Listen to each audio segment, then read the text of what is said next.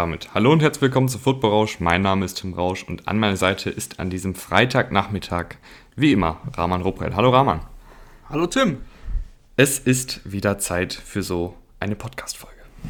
Power Ranking ähm, zur Hälfte der Saison. Wir haben gesagt, wir machen einmal im Monat oder alle vier, fünf Spieltage mal ein Power Ranking, weil ja dann doch in den Frühstücksfolgen ja, einige längere Entwicklungen mal ein bisschen untergehen und diese Folgen finden wir beide immer ganz gut, um einfach auch mal über die Teams generell zu sprechen. Ähm, wo geht die Reise hin in den nächsten Spieltagen? Was läuft gut, was läuft nicht so gut?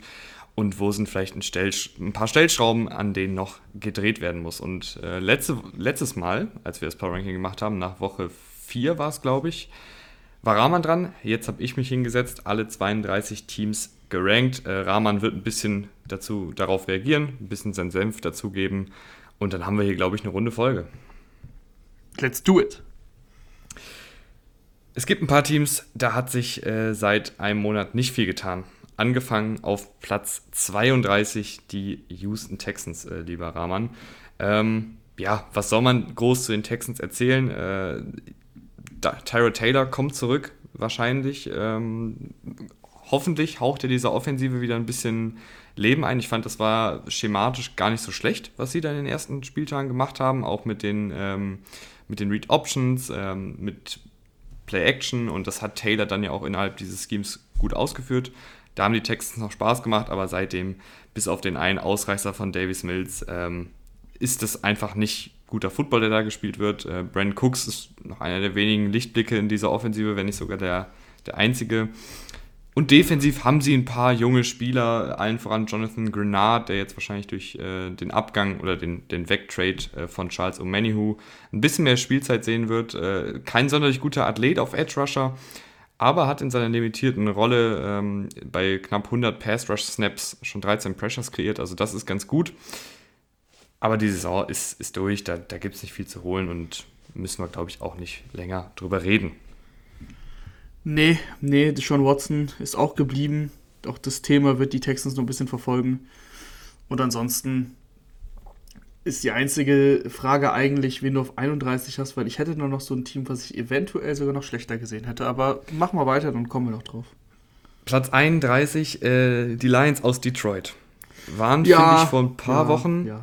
waren vor ein paar Wochen noch so dieses taffe Team, was irgendwie noch in den, in den Spielen drin hängt und was tatsächlich auch Spaß macht beim Zugucken. Aber jetzt die letzten Wochen wurden sie einfach plattgewalzt. Also da, da kann man es mhm. nicht schönreden. Und dann ist dieses Team auch, ich finde, talenttechnisch einfach nicht gut genug, um da mitzuhalten. Du hast zwar hier und da, ähm, gerade über deine Running Backs äh, mit Swift und Jamal Williams, Explosivität in der Offensive, aber Jared Goff ist ohne Sean McVay einfach so verloren. Ähm, sobald der Druck bekommt, ist Goff einfach überhaupt nicht mehr in der Lage, irgendwie diese Offensive zu dirigieren. Und defensiv ist es halt auch nicht doll, beziehungsweise eher schlecht. ja, ist es eher schlecht. Ich hätte die, genau, ich hätte die Lions wahrscheinlich sogar noch auf, auf den letzten Platz gesetzt, aber da tut sich im Endeffekt nicht viel. Ich hatte es letzte Folge, also im letzten Power Ranking schon gesagt, dass man so eine, so eine Bottom 4 hat, so vier Teams, die für mich ähm, eben ganz hinten stehen, dass es so eine eigene Gruppierung ist, ein eigenes Tier. Und mal sehen, ob du das Tier einhältst. Aber ja, die Lions gehören dazu mit den Texans. Das, ist, das war schon vor der Saison klar, dass es nirgendwo hingeht. Ich hatte, glaube ich, auf drei Siege getippt vor der Saison, du auf zwei. Sie haben keinen. also wir waren vielleicht sogar zu optimistisch. Platz 30 äh, sind bei mir die Jacksonville Jaguars. Mhm, mhm. Ja, genau, die Jackson, Jacksonville Jaguars gehören für einfach, Einfach aus dem Grund, Rahman, nicht weil jetzt ich, ich finde talenttechnisch, das nächste Team kann ich ja schon mal sagen, äh, sind die Jets. Ähm, talenttechnisch finde ich, sind die Jaguars einen Ticken besser, weil Trevor Lawrence äh, für mich bisher schon mehr gezeigt hat als ein Zach Wilson, beziehungsweise als auch ein Mike White und äh, John Johnson, der gestern Hallo? gespielt hat. ja, sind wir mal ehrlich. Aber, ähm, aber dieses Team ist, was das Coaching angeht, eine absolute Katastrophe. Wir haben es schon öfter gesagt. Ich glaube, ich habe es auch am, am, Montag in der Folge, beziehungsweise nee, die Folge haben wir ja Dienstag aufgenommen. Äh, da habe ich es auch schon mal gesagt. Schematisch weiß ich einfach nicht, was die Jaguars machen. Ähm, und ich glaube, auch die Spieler wissen nicht so wirklich, was sie da machen. Der Einzige, der das, glaube ich, weiß, ist, ist Urban Meyer. Und so ein richtiges Konzept ist da sowohl in der Offensive als auch in der Defensive nicht zu erkennen. Ähm, die Spieler sind ständig out of position, die Spieler äh, begehen einfache Fehler, zu viele Spieler auf dem Feld, Abstimmungsfehler in der Secondary, ähm, zig Penalties, ganz, ganz unnötige Fallstarts und sowas. Und das, das ist natürlich dann auch irgendwo die Schuld der Spieler, aber ich finde, sowas kann man auch immer aufs Coaching zurückführen. Ähm, wenn die da die Jungs nicht gut anleiten, wenn dieses ganze Team einfach ähm, planlos wirkt, dann, dann fängt das für mich auch irgendwo dann beim Coach an. Also der Einzige, der mir der in, in dem Team wirklich richtig gut gefällt, oder in der Offense, sagen wir es mal so, weil in der Defense, finde ich, äh, hat Josh Allen jetzt auch ein bisschen was gezeigt, der First-Round-Pick mhm. von vor zwei oder drei Jahren. Ähm, aber in der Offense äh, meinte ich James Robinson, das Laufspiel funktioniert ganz gut bei den Jaguars. Und James Robinson ist echt ein tougher Runner, richtig. Er kann auch explosiv sein, kann auch so diese ähm, Tackles, diese Miss-Tackles forcieren, aber er kann auch hart laufen. Ich mag die Mischung, undrafted Free Agent gewesen letztes Jahr, beziehungsweise Rookie, also ist jetzt in seinem zweiten Jahr. Und ähm, ja, aber auch da, auch da sind wir wieder beim, beim ganzen Teambuilding und so weiter, warum du halt einen Travis Etienne in der ersten Runde holen musst, wenn du so einen Spieler in deinem Kader hast ja, das ist dann äh, nichts gegen Etienne, der ein super Running Back ist, der leider verletzt fehlt dieses Jahr, aber das ist dann auch wieder so ein Fragezeichen. Ja, äh, du hast gerade Josh Allen schon angesprochen, 25 Pressures dieses Jahr gesammelt, der hat wirklich eine gute Saison. Und auch Dewan Smoot, äh, der andere Edge Rusher, ebenfalls 25 Pressures. Also vielleicht hast du dann hier und da ein paar ähm, Eckpfeiler für die kommende Saison. Aber diese Saison ist da nicht viel zu holen. Das gleiche gilt auch für die New York Jets die man wahrscheinlich sogar noch weiter runter ranken könnte, oder? Ja, ja, ja, könnte man auf jeden Fall. Es ist die Frage. Also sie haben halt diese, diese zwei Top-Spiele mhm. äh, gehabt, deswegen sind ich sie, sie auch, weiter oben. Ja, ich habe ja gesagt, äh, du, hast, du hast das Tier einbehalten, so wie ich letztes Mal. Das sind für mich die vier schlechtesten Mannschaften und die kann man fast beliebig auch austauschen, äh, kann man sich darüber streiten. Müssen wir aber nicht, weil, weil im Endeffekt die Jets äh, die Saison der Jets geht nirgendwo hin, die Saison der anderen drei Teams, die wir gerade hatten, geht nirgendwo hin. Und äh, das passt schon so ganz gut. Die Jets haben zwei Statement-Siege, kann man so sagen, hast du schon ganz richtig gesagt. Und auch gestern ähm, haben sie sich nicht aufgegeben mit dem dritten Quarterback. Und ich fand gestern tatsächlich, also auch ähm, Mike LaFleur, Mike LaFleur ist es, oder? Mhm. Genau, Mike LaFleur, der Offensive Coordinator, der die Offense dirigiert, weil Robert Saleh ja damit eigentlich wenig, wenig bis gar nichts zu tun hat. Hat das ganz gut gemacht, das, das hat mir vom Konzept ganz gut gefallen. Auch ein äh, bisschen tricky gewesen, gesehen, okay, jetzt mit dritter Quarterback drin, dann hat sie mal einen dritten und 15. Da fand ich ein ganz cooles Play, dass sie einen Screen auf, auf Crowder werfen, was ja ungefähr das vorhersehbarste ever ist bei dritter und 15 mit einem äh, dritten Quarterback. Aber es bleibt nicht beim Screen. Crowder wirft den Ball nochmal zurück zu äh, Michael Carter war es und der macht dann die 15 Yards. Und das ist sowas, äh, hat mir gefallen. Allgemein sind die Jets, seitdem sie mit Mike White starten, also das war jetzt nur ein, äh, zwei Spiele, gestern hat er sich verletzt, ähm, sehr passlastig. Das, das, haben sie, das haben sie geändert äh, mit Zach Wilson. Also Zach Wilson durfte bei First Down auf jeden Fall nicht so viel werfen. Und ich meine, sie haben das eine Spiel gewonnen mit, mit White und jetzt er gestern ausgefallen, haben sie auch 30 Punkte gemacht. Also ist gar nicht mal so schlecht. Jetzt zweimal in Folge 30 Punkte gescored, also ist es schon okay, wenn man die Jets da hat, wo du sie hast.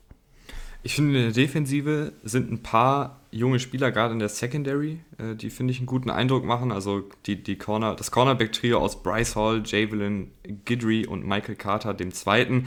Alles No-Names, ähm, aber alle spielen zumindest solide bis gut, was man jetzt vielleicht vor der Saison nicht so auf dem Zettel hat. Also im Idealfall hast du da vielleicht ähm, nochmal so ein Entwicklungspotenzial und nächstes oder übernächstes Jahr dann wirklich eine bessere Defensive. Aber Raman, wer mich so ein bisschen enttäuscht, ist Quinn Williams. Das war ja jemand, ähm, den man vor der Saison wirklich hoch auf dem Zettel hatte als potenziellen Breakout-Kandidaten. Hat letzte Saison auch echt gut gespielt, gerade gegen Ende der Spielzeit. Bisher, finde ich, macht er aber nicht den, den Impact, den ich auch gedacht hatte, den er macht, gerade mit, mit einem Robert Saleh als, als Head Coach. Ja, ähm, ich finde das schwierig. Ich finde es immer schwierig mit jungen Spielern, dann eben bei so schlechten Teams. Ich finde es gar nicht, ich finde es gar nicht so verkehrt, was er macht, ehrlich gesagt. Ich fand ihn auch gestern okay. Ähm, er ist in der, in, der, in der Laufverteidigung, da erwarte ich mir mehr, das stimmt. Auch gestern haben die Jets überhaupt nichts gegen den Lauf gerissen. Also das war ja, das war ja krass, wie Taylor ähm, sie überrannt hat und auch Naheem Heinz. Aber im Pass Rush finde ich es okay. 22 Pressures hat er schon gesammelt für, für einen Inside Defensive Liner ist es nicht schlecht. Klar, man erwartet sich viel von Quinn Williams. Er ist ja so ein bisschen also ich, ich möchte ihn nicht mit Aaron Donald vergleichen, aber er ist so in die Liga gekommen und man hat sich so ein bisschen das erhofft, wenn du ihn halt an drei pickst, einen Inside, Inside Defensive Liner und natürlich ist es nicht, ist es nicht so gut, wie, es, wie wir es am liebsten hätten, aber ich finde es auch nicht schlecht. Nicht so gut, wie wir es hätten, äh, haben wahrscheinlich auch die Dolphins-Fans bisher gesagt. Die sind nämlich bei mir auf Platz 28. Ja, die Dolphins, ähm, das ist wirklich ein ein echt kompliziertes Thema. Also da läuft auch vieles äh, im Front Office beziehungsweise noch darüber schief mit, mit dem Owner, der ja unbedingt Sean Watson woll wollte. Sie hatten sechs Monate oder mehr Gerüchte um, um, um Watson, um Watson Trade. Du ruinierst das ganze Selbstvertrauen von Tour, um ihn dann nicht zu holen. Dann frage ich mich schon, ja, was soll das so genau? Also warum machst du das?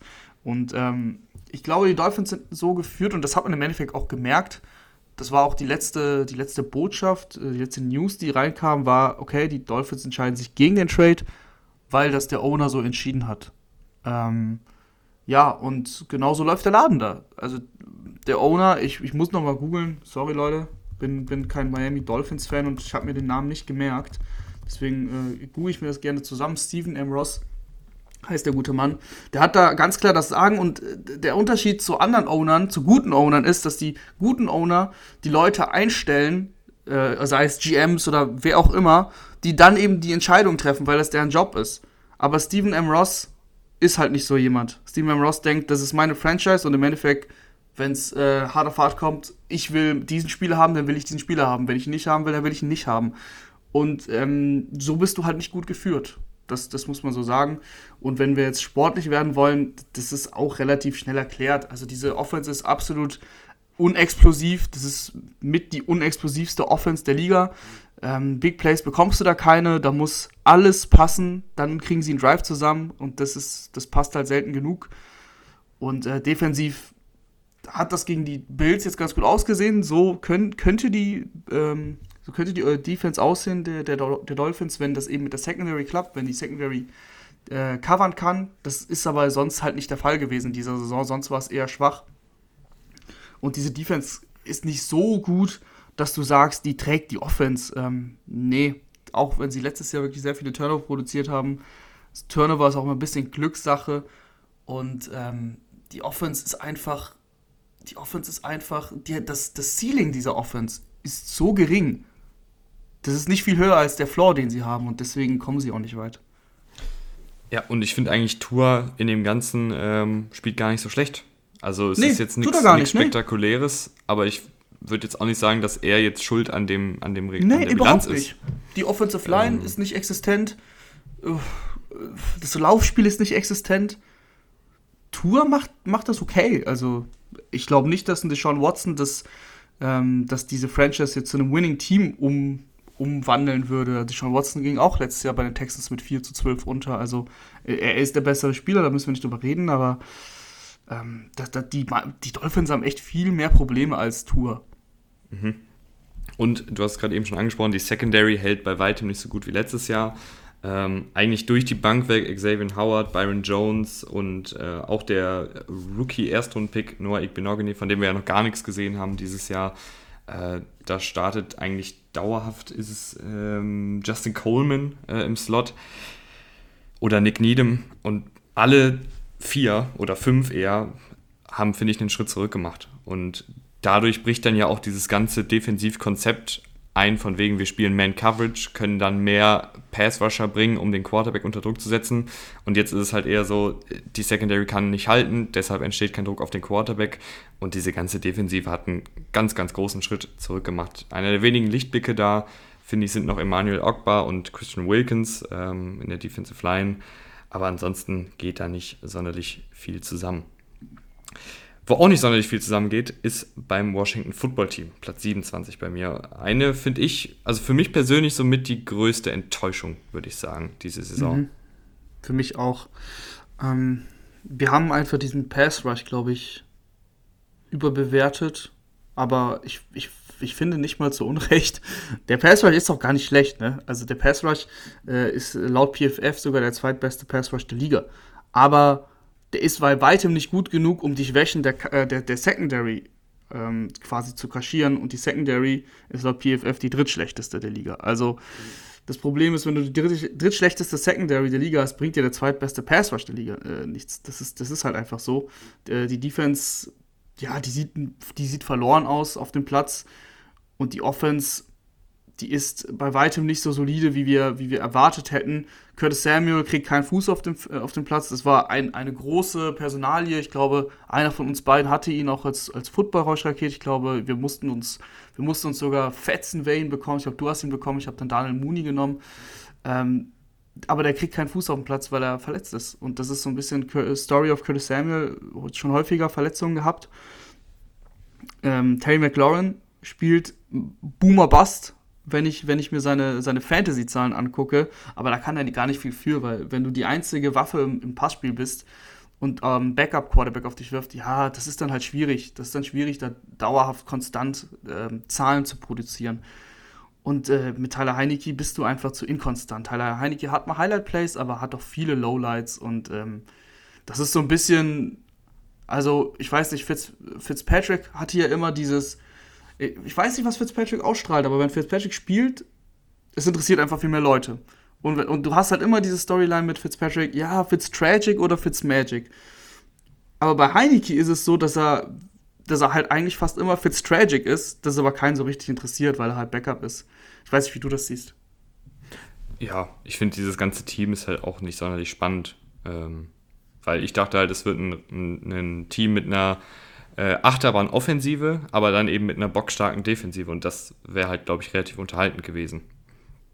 Äh, aber mhm, so ja. ist es halt irgendwie einfach ein Team irgendwo im Nirgendwo. Was aber gut ist äh, bei, den, bei Washington, äh, ist tatsächlich die Offensive Line. Also die haben mhm. da wirklich nicht nur die Starter, sondern auch die Backups haben eigentlich durch die Bank weg bisher gut performt. Mich hat, mich hat tatsächlich gewundert, dass sie vor der Saison, nee, nicht vor der Saison, sondern vor der Trade-Deadline ähm, nicht noch vielleicht den einen oder anderen Backup-Offensive Liner weggetradet haben, um noch ein paar Picks für den kommenden Draft zu sammeln. Ja, apropos, apropos Draft, ähm, Washington klar auf Quarterback jagt, oder? Mhm. Mhm. Also das, da, da, da, führt ja jetzt kein Weg mehr dran vorbei. Das Team, wir sehen wieder mal, ähm, das, das siehst du bei einigen Teams, wie wichtig es ist, eben einen Franchise-Quarterback zu haben, weil sonst kannst du ein gutes Team drumherum haben, es bringt dir leider nicht viel. Sind die New York Giants auch auf Quarterback-Suche? Die sind bei mir nämlich auf Platz 26. Ich glaube es nicht, dass ich das sage, aber ich glaube nicht. Nein. Ähm, Daniel Jones macht das gut. Mehr kann ich dazu gar nicht sagen. Daniel Jones ist kein, kein perfekter Quarterback, es ist kein Top 10 Quarterback, aber er macht es er macht das irgendwie gut. Er, er, schwimmt da so durch und du wirst natürlich irgendwann ein Problem bekommen, wenn du ihn verlängern musst, weil dann ist die Frage, hey, was zahlst du eigenen Daniel Jones eigentlich? Hm, aber Daniel Jones, das ist ein bisschen so wie bei, bei Tour, ist das geringste Problem der Giants. Die haben, die haben andere, andere Probleme. Ähm, Playcalling gefällt mir, gefällt mir nicht. Äh, das ist halt einfach, die, das Coaching allgemein gefällt mir nicht mit Joe Judge, der einfach irgendwie, Joe Judge steht da so, ich weiß nicht, ich habe immer das Gefühl, der weiß gar nicht, was er tut. Weißt du, weißt du, was ich meine? Der steht da absolut verloren, weiß nicht, was gerade passiert, hat irgendwie gefühlt jetzt eine Timeout genommen, obwohl er keine Timeout mehr hat, oder hat eine Timeout genommen oder eine, eine, eine Challenge Flag geworfen, obwohl es unter zwei Minuten war, also wo sowieso alles gechallenged wird.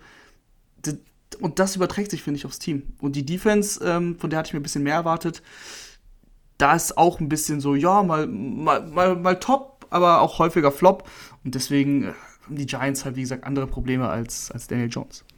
Was ich da ein bisschen schade finde, Rahman, ist, dass äh, Jones, ich habe das Gefühl, er wird fast ein bisschen vom Scheme zurückgehalten, weil ich fand eigentlich, wenn er was gut gemacht hat letzte Saison und auch diese Saison, dann ist es der tiefe Pass. Also die, die, diese langen Dinger, die bringt Jones eigentlich immer ganz gut an diese Saison nur 7% seiner Pässe über 20 Yards durch die Luft. Das liegt ja natürlich auch daran, dass die ganze Zeit irgendwelche Receiver ausfallen äh, und dann auf einmal ein John Ross da rumturnt. Aber selbst mit dem äh, klappt ja dann der tiefe Pass. Also ich würde mir wünschen, dass sie, dass die Giants gerade jetzt in der jetzigen Situation äh, einfach sagen, okay, wir, wir gucken jetzt mal, was man mit Jones noch alles machen kann. Wir öffnen diese Offensive einfach nochmal ein bisschen mehr. Äh, Barclay kommt auch mal zurück. Äh, vielleicht ist das dann nochmal so ein Weg, wie man Jones ein bisschen besser evaluieren kann. Ich weiß es nicht. Ich weiß nicht, ob man ihn überhaupt noch weiter evaluieren muss, aber irgendwie, ja, irgendwie finde ich, fehlt mir da noch so ein bisschen was, da ich sage, okay, mit dem gehe ich jetzt wirklich in die nächste Saison. Ähm, ja, das stimmt schon. Ich weiß, was du meinst. Ich, ich, ich empfinde das eigentlich genauso. Nur ist die Frage, ne, ist es, ich sag mal so, am Ende des Tages kommt es auch so ein bisschen auf den Draft-Pick der Giants an. Wo landen sie? Und wenn sie jetzt an einer Position sind, wo ihnen ein Quarterback zufällt, dann kann man den schon nehmen. Und dann kann man schauen, okay, vielleicht kriege ich für Daniel Jones noch einen Zweitrunden-Pick und den ist er auf jeden Fall wert. Von den Panthers wahrscheinlich. Zum Beispiel. Ähm, also vielleicht klappt es. Und das kommt aber dann ein bisschen auf den Draft an. Aber sie sind jetzt nicht, sie sind jetzt kein Team, wo ich sage, sie müssen einen neuen Quarterback holen, weil Daniel Jones, wie gesagt, macht das echt ordentlich. Also die Umstände sind auch in New York, du hast die Verletzung auch angesprochen, die Offensive Line äh, hält sie ja sogar besser, als ich erwartet hätte. Aber auch die ist ja nicht gut. Mm, die Umstände sind einfach auch nicht die, nicht die einfachsten in New York. Platz 25, die Chicago Bears. 25, die Chicago Bears. Ich überlege gerade.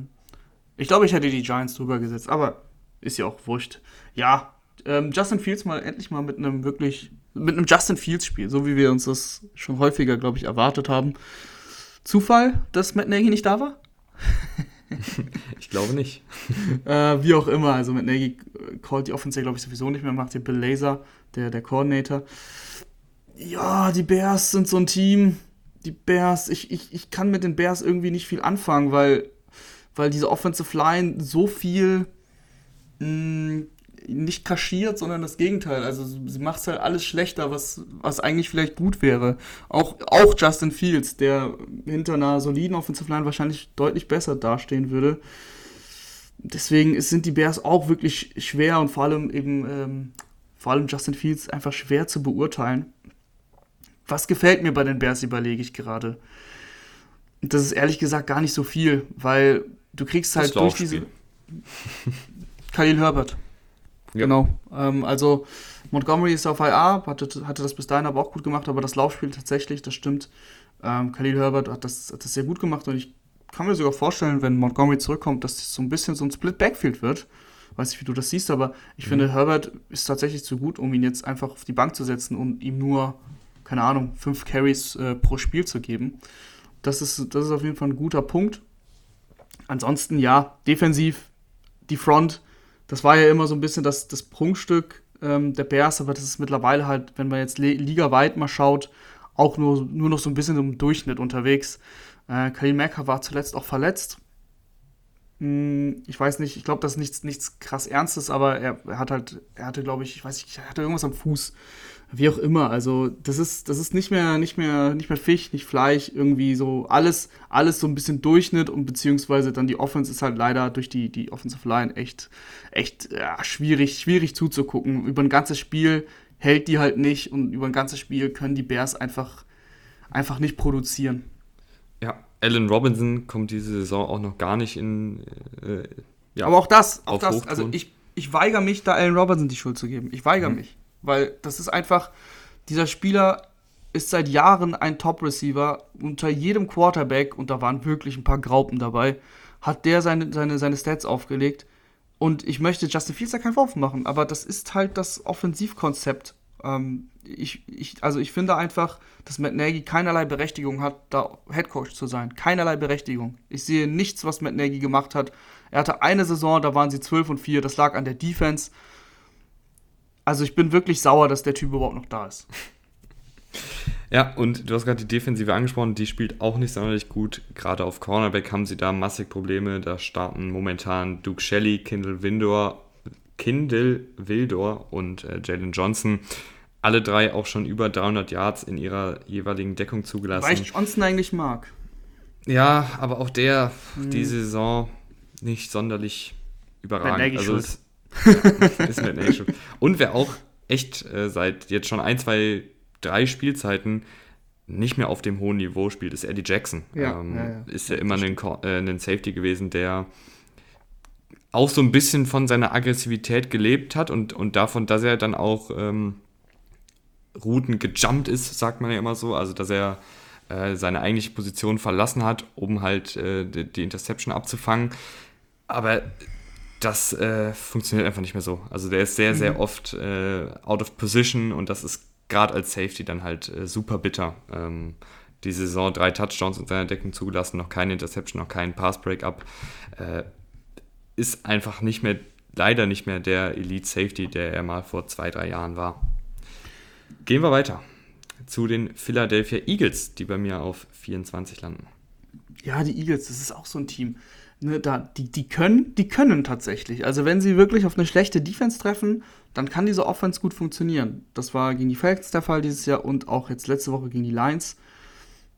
Aber insgesamt finde ich, find ich Jalen Hurts und wenn wir, wenn wir eben den Punkt hatten, Quarterback-Suche, ich finde, du bist in Philadelphia auf Quarterback-Suche. Also ist jetzt eine andere Frage, ob man glaubt, dass Gardner Minshew die Lösung ist, der gerade Backup ist. Aber ähm, ich finde, bist auf Quarterback-Suche, weil Jane Hurts ist für mich ähm, im besten Fall ein schlechter Starter und eigentlich ist er für mich ein sehr guter Backup. Und das ist ja auch, es ist ja auch nichts Schlimmes. Also Jalen Hurts war ein Zweitrunden-Pick. Jalen Hurts hatte am College seine Schwierigkeiten, wurde da von Tour zum Beispiel verdrängt in, in Alabama, hatte dann eine gute Saison bei Oklahoma. Aber Jalen Hurts ist nicht gut genug als Passer für die NFL. Er ist ein super Läufer, er ist ein Athlet und er kann Plays verlängern, aber so die Grundtugenden eines Quarterbacks, die fehlen mir bei Jalen Hurts. Ja, Dieses Spielverständnis zum Beispiel. Mhm. Ja, ähm, er hat auch. sag, sag, komm, mach. Äh, ich finde, ich find, er hat, er steigert sich ja so Jahr für Jahr. Es äh, hatte schon im College begonnen. Aber es, es reicht halt dann einfach auch am Ende des Tages nicht so wirklich. Also ich finde, es sind hier und da wirklich gute Plays und ich finde auch gerade unter Druck äh, ist er einer der besseren Quarterbacks, hat er fünf Touchdowns und keine Interception, äh, weil er halt eben recht gut zu Fuß unterwegs ist und weil er halt eben dieser Improvisations-Quarterback ist. Aber ich habe bei ihm halt auch das Gefühl, dass jedes Play improvisiert wird. Also egal, ob jetzt, ähm, ob er jetzt keinen Druck kriegt und der Receiver offen ist, wirkt trotzdem irgendwie alles ein bisschen unrund. Er hat immer noch diese Tendenz, den Ball sehr lange zu halten. Ich weiß nicht, ob das jemals weggeht, ähm, aber im Idealfall hast du halt irgendwie einen Franchise-Quarterback und wenn was passiert, hast du mit Jalen Hurts wirklich einen der besten Backups der Liga, der dann dir aber, finde ich, auch mal Spiele gewinnen kann und den du ja vielleicht auch hier und da mal äh, aufs Feld schicken kannst und mal äh, mit einer Read-Option die Defensive auf Trab hältst. Das wäre schön, das schön, wenn die NFL so funktionieren würde, aber leider funktioniert die NFL so nicht. Ich, ich glaube, dass Jalen Hurts Karriere im Endeffekt so, ja, es ist eine Prediction, es ist gar nicht so bold. Ich glaube, dass Jalen Hurts sehr, sehr viel rumkommen wird. Der wird mindestens bei 6, 7, 8 Franchises rumkommen am Ende seiner Karriere. Ähm, und er wird immer mal wieder dieser Bridge Quarterback sein. Also der, er wird schon häufig, glaube ich, als Starter in die Saison gehen, weil genau dieses Team, so aller Jared Goff, aller Detroit Lions, gerade keinen Quarterback haben. Äh, ja, aber das sind dann meistens, das werden meistens halt leider dann keine guten Teams sein. Und es, er wäre besser beraten, aber dann würde er auch weniger Geld verdienen. Deswegen, finanziell wäre er nicht besser beraten, sportlich vielleicht. Wenn er irgendwo der gute Backup ist, der eben, wie du gerade gesagt hast, ab und zu vielleicht sogar reinkommt. An der Goal-Line ist er ja ein super Quarterback. Also mit, seinen, mit seiner Qualität als Runner ist er ja super an der Goal-Line. Oder für Short-Yardage-Situationen und ansonsten eben den Backup gibt. Aber das wird leider nicht passieren. Platz 23, die Atlanta Falcons. Die Atlanta Falcons, habe ich gestern gelesen, sind es mit den Jets das einzige Team, was bei jedem Red Zone Drive gescored hat. Mm. Das ist coole Info, oder? ich habe mich dann gefragt, wie viele Feed das waren. Ich habe es nicht nachgeschaut, weil äh, die Atlanta Falcons ja gerne mal mit, mit Young Oko aufs, Feld marschieren. Ja, die Atlanta Falcons sind, sind ein Team. Wo hast du sie? 23? 24? Mhm. 23, ne? Mhm. Äh, äh, 23. Ja, äh, sind ein Team, das hat man, glaube ich, ganz gut gesehen gegen die Dolphins und gegen die Jets da, da, ist, da sind sie gut genug, gerade mit Matt Ryan und, und den Waffen. Ähm, ja, Ridley ist leider out, aber, aber Kyle Pitts, da sind sie gut genug, um, um gegen diese Mannschaften zu gewinnen. Aber auch diese Mannschaften hauen die jetzt nicht weg oder so, sondern sie sind gut genug, um zu gewinnen. Aber für alles andere reicht es nicht. Die Saisonsiege waren äh, eben Dolphins, ähm, Jets und Giants. So. Das ist, diesen, diesen alle, diese Teams sind alle schon genannt worden, die sind alle im Power Ranking unten bei dir und das doch zu Recht. Und ich finde, du triffst die Falcons eigentlich ganz gut. Besser als, als diese Teams sind sie schon, aber das endet ganz, ganz schnell dann. Also, wenn du jetzt zu den, zu den Teams, die wir gleich noch alle aufzählen kommen, da sind sie nicht gut genug. Ähm, Matt Ryan, finde ich, macht das sogar ganz gut in dieser Saison. Also da, da habe ich gar nichts, ihm habe ich gar nichts vorzuwerfen. Aber die Offensive Line ist seit Jahren ein Thema. Passblock funktioniert da nicht so gut. Und die Defense, ja, ne, in, in, in der Coverage sind sie, sind sie auch nicht gut. Pass Rush ist äh, so lala, eher mau. Es ist nichts in der Defense, wo ich sage, boah, das gefällt mir richtig gut. Daran können sie sich irgendwie aufziehen, aufbauen. Ähm, das ist alles eher im unter, in der unteren Tabellenhälfte. Mm, deswegen sind die, sind die Falcons da, wo sie sind, gut aufgehoben. Ja, äh, defensiv äh, AJ Terrell und Jalen Hawkins, äh, ein junger Cornerback und ein junger Safety, finde ich, mit, einer, mit jeweils guten Saisons. Aber das ist mir einfach offensiv noch ein bisschen zu unruhig und, und defensiv ist es halt auch die Falcons-Defensive, die ja irgendwie schon chronisch eher ja, im Tabellenkeller sich aufhält. Weiter geht's äh, mit dem Division-Konkurrenten, mit äh, Konkurrenten. Konkurrenten. Äh, die Carolina Panthers auf 22. Ich glaube, das überlasse ich dir. Komm. Ja, ich meine, ähm, es ist halt einfach, Sam Darnold ist das Problem und ähm, die Offensive Line ist das Problem und die Receiver, die die Bälle droppen, sind das Problem. Und das alles hat in den ersten drei Wochen sehr, sehr gut geklappt. Äh, Sam Darnold hat auch in den ersten drei Wochen sehr gut gespielt. Das möchte oder was heißt sehr gut? Sagen wir mal, er hat in diesem Scheme gut gespielt. Ähm, und das möchte ich ihm jetzt auch gar nicht wegnehmen. Aber wenn es dann halt losgeht mit McCaffrey ist verletzt, die Receiver droppen Pässe und die Offensive Line blockt nicht ideal, dann ist ein Sam Darnold halt schnell überfordert. Und ich glaube, das wird sich auf lange Sicht auch nicht ändern. Ähm, es sind leider dann auch Probleme, die wir vor der Saison schon angesprochen haben. Das war klar, dass die Offensive Line nicht gut wird. Es war klar, dass ein äh, Pat Elfline da nicht die, die Lösung auf Left Guard sein wird und Cameron Irving auch nicht die Lösung auf Left Tackle sein wird. Äh, scheinbar dachten die Panthers, dass das funktioniert. Ähm, es funktioniert nicht, wie wir jetzt sehen. Und ich glaube, wenn jetzt Christian McCaffrey zurückkommt, dann wird diese Offensive nochmal einen Ticken besser werden, weil er wirklich, weil McCaffrey hatte wirklich sehr, sehr gut ähm, als diese Sicherheitsoption für Donald agiert und wurde, finde ich, auch sehr, sehr gut freigeschemt. Hat da wirklich aus dem Backfield sehr, sehr viele Routen bekommen ähm, und so einfach das Leben für Donald ein bisschen leichter gemacht. Und defensiv, finde ich, ist es so ein bisschen so, gegen schlechte Offensiven sieht, sieht diese Defensive wirklich Hammer aus. Also dann machen sie da auch schematisch, was sie wollen, dann verwirren sie den Quarterbacks mit ihren zahlreichen Stunts und Blitzes und äh, was sie da nicht alles machen. Aber wenn du dann wirklich so eine, so eine Powerhouse-Offensive hast, wie beispielsweise die Cowboys, die einfach dann den Ball laufen und ähm, im Passspiel dann auch mit einem schnellen Release von einem Quarterback machen, was sie wollen, dann ist diese Defensive eher Mittelfeld. Äh, ich finde, die haben immer noch einige gute Einzelspieler, aber dann ist es einfach nicht. Äh, eine gute Offensive, die wirklich richtig gut funktioniert, kannst du in der heutigen NFL nur sehr, sehr schwierig stoppen.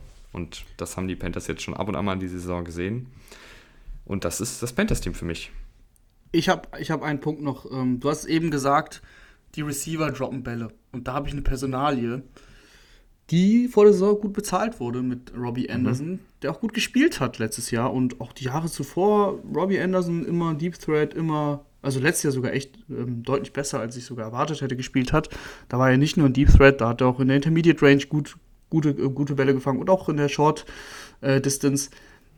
Die letzten beiden Spiele, die letzten drei Spiele, hat er 20 Targets gesehen und 25 Receiving Yards rausgeholt. 25 Receiving Yards mhm. in drei Spielen. Kannst du dir erklären, was das Problem ist? Hat auch schon fünf Drops äh, in dieser Saison und ich habe das Gefühl, der ist ein Schatten seiner selbst. Der ist überhaupt nicht zu sehen, auch wenn ich mir ein Panthers-Spiel angucke. Ich hatte auch eine, eine Robbie Anderson-Statistik gesehen, die allerdings eher für ihn spricht. Äh, das, da ging es darum, äh, wie viele Yards die Receiver nicht bekommen haben, weil der Pass ungenau war. Mm, okay. Äh, und da war er relativ weit die, oben. Die, die, man, nennt sie auch, man nennt sie auch die Curtis Samuel-Statistik. Ja. Das, ähm, das, das spricht dann ja wieder für Anderson und gegen Darnold. Aber ich mhm. glaube, am Ende des Tages ist es ja nichts schwarz und nichts weiß. Also das, das ist dann einfach irgendwo in der Mitte. Ähm, Anderson, klar, mit den Drops sieht er dann auch nicht gut aus. Ja, und ich weiß auch nicht genau, ob die Chemie mit Sam Darnold schlechter ist als mit Teddy Bridgewater, obwohl das ja eigentlich auch wenig Sinn ergibt. Weil, er weil kennt Sam Darnold ja aus, aus Jets ja, eben, Sie haben ja schon zusammen bei den Jets mhm. gespielt. Ähm, aber ich, ich habe, weißt was, das, ich habe einfach das Gefühl, dass diese ganze Offensive sehr, sehr behäbig ist und das, mhm. das schlägt sich dann ja auch irgendwie auf alle anderen aus. Auch ein DJ Moore ist die letzten Wochen eher ein bisschen mehr abgetaucht. Ähm, ja. Ich habe noch einen zweiten Punkt. Der mhm. ähm, bezieht sich aufs Coaching. Matt Rule. Ich werde nicht so richtig warm mit Matt Rule. Und das heißt nicht, dass ich ihn schlecht finde, weil manchmal finde ich, trifft er echt gute Entscheidungen, aber manchmal auch eben genau andersrum. Und ich bin mir irgendwie unsicher, ähm, wie ich ihn bewerten soll. Jetzt rein, rein, rein aus meinem Gefühl. Wie, wie siehst du Matt Rule? Glaubst du, Matt Rule hat dieses Team noch voll, voll im Griff? Und ähm, findest du, Matt Rule ist äh, in der heutigen Zeit der richtige Head Coach für ein NFL-Team? Ich glaube, im Griff hat er es schon. Also ich, ich kann mir jetzt nicht vorstellen, dass, dass die Spieler äh, gegen Matt Rule stänkern. Aber ich kann mir schon vorstellen, dass er jetzt einfach nicht die Langzeitlösung ist. Und ich fand es damals ähm, schon krass, dass er den, was ein sieben Jahres Sieben Jahre waren es, ja. Ähm, bekommen hat. Einfach weil in der NFL sehr viel passiert und er noch nie in der NFL gecoacht hat. Und ich finde, du hast jetzt hier ab und an, gerade wenn du dir die Pressekonferenzen anguckst, wo er dann sagt, äh, wir müssen den Ball mehr laufen und äh, das liegt dann an der Defensive, dass wir nicht gut gespielt haben. Wir müssen den Ball laufen und gute Defensive spielen, um zu gewinnen. Das sind halt einfach leider Aussagen, die so in der heutigen NFL nicht mehr stimmen. Also du, natürlich kannst du hier und da Spiele gewinnen mit einem guten Laufspiel und einer guten Defensive, das will ich gar nicht abstreiten. Aber eine, eine, einen Großteil der Spiele gewinnen die guten Teams, weil sie eine sehr, sehr gute Passoffensive haben. Oder beziehungsweise eine sehr, sehr gute Offensive generell. Ich meine, die Titans laufen auch viel den Ball, aber du weißt, was ich meine. Ähm, den Ball zu laufen, nur um den Ball zu laufen, weil du dann irgendwie die Uhr kontrollierst, ist halt einfach äh, 1960er Jahre. Das ist dann das, für mich auch Pete, irgendwie die falsche Herangehensweise. Ja, ja, ähm, ja sehe ich auch so. Das war, das war auch so Aussagen, ähm, weswegen ich dir diese Frage gestellt habe. Es ist schwierig und da sind wir wieder bei dem Punkt bei den Panthers, den ich eben hatte bei, ich weiß nicht mehr bei welchem Team. Wenn du keinen Franchise-Quarterback hast, dann bringt dir eben auch diese gute Defense nichts. Und äh, im Endeffekt, am Ende des Tages glaube ich, dass diese Mannschaft, die jetzt, äh, lass mich kurz schauen, 4 und 4 steht, die könnte auch 6 und 2 stehen, wenn sie einen, einen guten Quarterback hätte. Und ähm, da sind wir wieder bei dem Punkt. Die Panthers, die sind auf Quarterback-Suche in der Offseason, wie sie das anstellen, weil sie werden nicht den besten Pick haben. Schauen wir mal. Vielleicht ist Deshaun Watson doch ein Thema. Sean Watson hat auch eine No-Trade-Klausel, ähm, das darf man nicht vergessen. Also ich glaube, er wollte nicht zu den Panthers, aber wie auch immer, sie sind auf Quarterback-Suche, sie brauchen jemanden. Mal sehen, wie sie das anstellen. Gehen wir weiter. Gehen wir weiter. Ähm, ah, ganz kurz zu den Panthers. Äh, Shaq Thompson und auch Stefan Gilmore in seinem Debüt gefallen mir ganz gut. Aber jetzt gehen wir wirklich weiter. Äh, Denver Broncos auf Platz 21. Eigentlich genau das gleiche Team. So vom, ja. von der ja. Problematik her und ähm, nur, ja. dass der Coach noch mehr oldschool ist und mir noch, also Vic Fangio, sorry, die, die, die Zeit von Vic Fangio als, als Head Coach ist, ist vorbei. Sie war nicht lang, er war ja nicht, er war, wie lange ist er da? Es ist sein drittes Jahr. Ich, ich glaube, es ist sein drittes Jahr. Ähm, ja, Vic Fangio, was soll ich dazu sagen? Also, das ist der Inbegriff eines Oldschool-Coaches. Und das siehst du auch, obwohl er die Offense gar nicht, gar nicht coacht. Er ist ja der Defensive Coach an sich, ist ja ein super Defensive Coordinator gewesen, damals bei den Bears und auch bei anderen Franchises. Ähm, aber du siehst seine, seine, seine Mentalität, ne? Das ist genau das, also wir wiederholen uns, ne? Das ist dieses, ähm, wir spielen äh, gute Defense und laufen den Ball und dann gewinnen wir. Das klappt schon so. Und äh, das ist sehr, sehr konservativ, wie sie offensiv auftreten. Sehr, sehr viele First- und Second-Down-Runs. Und dann schauen wir mal, was Teddy bei Third Down macht oder, oder Drew Lock, wenn Teddy nicht spielt. Mhm ich bin einfach kein Fan von so einer Offense und äh, es hat sich bewährt in der NFL, dass das, auch, dass das auch nicht die beste Lösung ist, die du als Team haben kannst. Und die Defense der Broncos, man muss da immer ein bisschen mit Vorbehalt sprechen, weil die haben wirklich viele Verletzungen.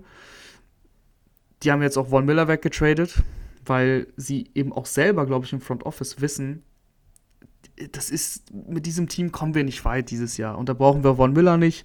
Ich glaube, dann ist es cleverer, eben den Neuaufbau zu wagen. Und zum Neuaufbau gehört für mich auch, dass Vic Fangio nach der Saison gesackt wird.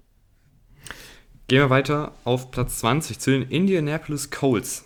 Und die, finde ich, tatsächlich sind da irgendwie genau richtig so. Ein gutes Footballteam, aber einfach Carson Wentz, auch, auch wenn er gestern gut war, das, das will ich jetzt gar nicht ähm, schlecht reden.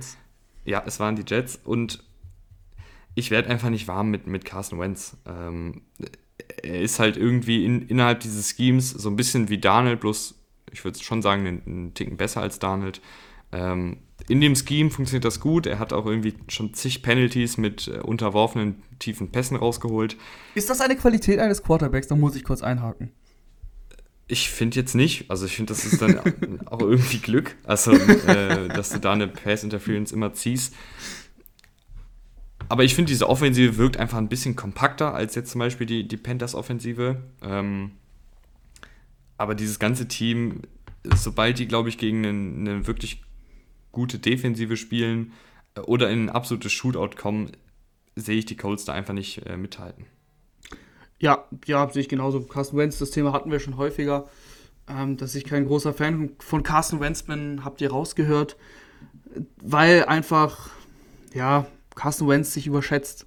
Und das war jetzt gestern ein gutes, gutes Spiel gegen die Jets. Ähm, erwarte ich das auch. Und, und Carson Wentz ist ein legitimer Starting Quarterback in der NFL. Das würde ich schon so sagen. Also es ist jetzt nicht so, dass ich sage, der Typ ist ein Backup, ein guter Backup oder so. Nee, Carson Wentz ist schon ein legitimer Starter und in seinen Highlights äh, sieht er ja auch richtig gut aus. Er muss es irgendwie hinkriegen, ähm, seine eigenen, seinen eigenen Mindset ein bisschen umzustellen und sich einzugestehen, dass er eben nicht Elite ist und nicht alles kann. Und er glaubt aber, dass er alles kann. Er kann jeden Wurf und so weiter und so fort. Und egal wie die Situation ist, er muss sein Team tragen. Nein, muss er nicht. Muss er nicht. Ähm, äh, und bei den, jetzt direkt hier bei den, beim Fall der Colts ist Carsten Wentz tatsächlich im besten Falle eben ein Game Manager, weil sie über den Lauf kommen. Sie haben im, in der Offensive im Passspiel gar nicht so die Waffen. Michael Pittman, wirklich eine super Saison. Ähm, gefällt, mir, gefällt mir jetzt richtig gut dieses Jahr. Er, er, etabliert sich als Nummer 1 Receiver, ist jetzt noch nicht so nicht da, wo ich sage, hey, das ist ein ganz klarer Number 1 Wideout, aber er kommt in die Richtung, er geht in die Richtung. Aber ansonsten fehlt es den Colts ja an allen Ecken und Enden. Äh, T.Y. Hilton ist immer verletzt, hatte ein Spiel in diesem, in diesem Jahr. Und äh, du hast halt dein, deine Running Backs und du hast äh, Naeem Heinz und, und Jonathan Taylor, du hast diese äh, gute Run-Blocking-O-Line. Nutze sie, und das machen sie auch, das haben sie gestern ja gezeigt. Und dann ist Carson Wentz eben im besten Fall ein Game Manager. Und das ist ja, auch okay ja, so. Mhm. Hier, hier muss ich sagen, äh, ich meine, wir haben vor zehn Minuten gesagt, äh, Laufspiel etablieren äh, brauchen wir nicht so unbedingt. Kommt natürlich dann auch immer ein bisschen aufs Team an. Ich finde, äh, es macht halt einen Unterschied, ob du mit, mit Shabba Hubbard äh, und einer schlechten O-Line den Lauf etablieren willst oder ob du mit Jonathan Taylor, der 5,9 Yards pro Lauf rausholt und 3,6 davon auf eigene Faust nach dem Contact und einer wirklich guten O-Line den Lauf etablieren willst und bezieh beziehungsweise viel über dein Laufspiel kommen willst. Ja, genau, dieses Lauf etablieren ist so, ist so eher das Problem. Die, die, die Coaches, die wir eben angesprochen haben, bei Drewell, Vic Fangio, die wollen eben den Lauf etablieren, nur um den Lauf zu etablieren. Ob der dann gut ist oder nicht, ja, da fragt schon keiner nach. Aber die Coles, ähm, die sollen den Ball laufen und die laufen den Ball, weil sie es halt gut machen. Das ist halt der mhm. Unterschied. Ja, defensiv ähm, nicht ganz so gut, wie ich mir das erhofft hatte, sagen wir mal so. Also gerade so ein DeFrost Buckner spielt keine schlechte Saison, keinesfalls, aber eben auch nicht so dominant ähm, wie jetzt letztes Jahr. Äh, Darius Leonard, Quitty Pay, finde ich, spielen gut, guten Football. Ähm, Darius Leonard ist ja eh diese ich weiß nicht, wie er es macht, aber er hat halt einfach dieses Näschen für den Football und forciert Fumbles mit den Peanut Punches, ähm, steht irgendwie richtig, wenn, wenn man Interception zu holen ist. Das ist schon wirklich sehr, sehr gut. Ähm, aber ansonsten ist dieses Team halt recht, spielt recht unspektakulären, aber guten Football. Ich glaube, das fasst ganz gut zusammen.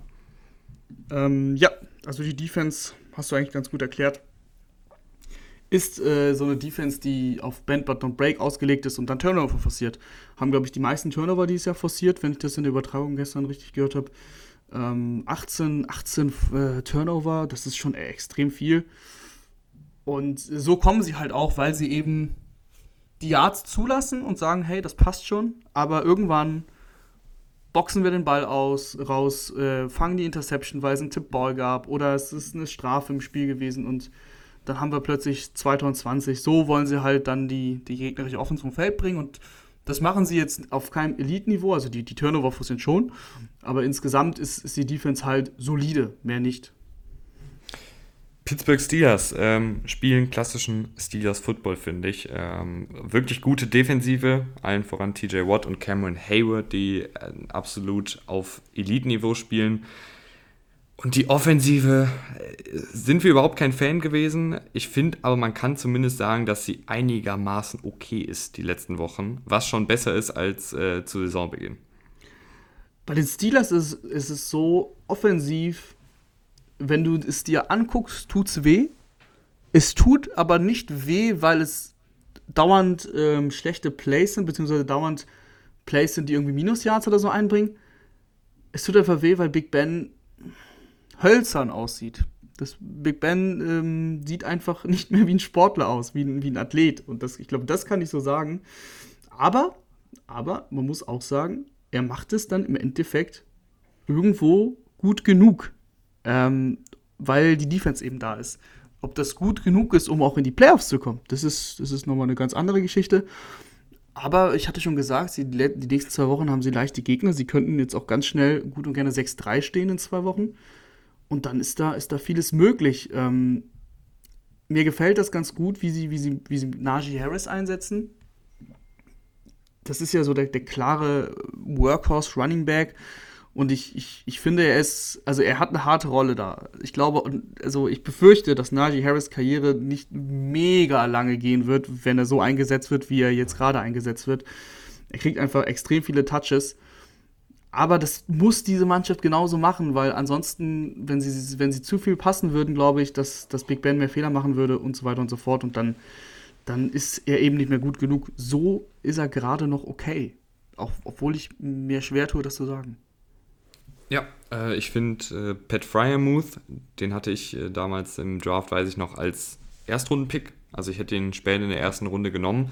Äh, die Steelers haben ihn in, in, der zweiten Runde bekommen und der wird da jetzt langsam aber sicher in die Starting-Rolle äh, gedrückt, beziehungsweise hat sich die geholt und ist einfach ein sehr, sehr äh, well-rounded äh, Tight End. Also kann alles so ein bisschen ähm, gute Hände, gut nach dem Catch, aber auch gut im Pass-Blocking und Run-Blocking. Ich bin gespannt, äh, wie, wie der sich so da entwickelt.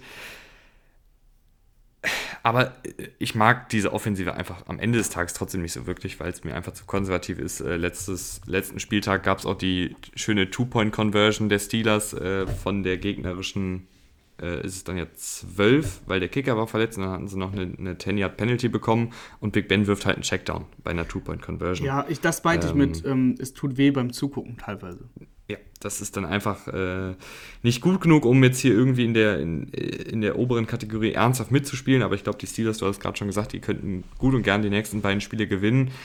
Ob sie dann in, in dem Power Ranking, wo es ja wirklich darum geht, wie gut ist das Team individuell, äh, unabhängig von der Bilanz, weiter hochrutschen, weiß ich nicht. Da müsste ich einfach noch mehr von Big Ben sehen und ich, ich schätze mal, dass wir das diese Saison nicht mehr sehen werden auf Platz 18 und ich, ich glaube, das, das wird jetzt viele Saints-Fans enttäuschen, ähm, aber die Saints sind bei mir leider nur auf Platz 18.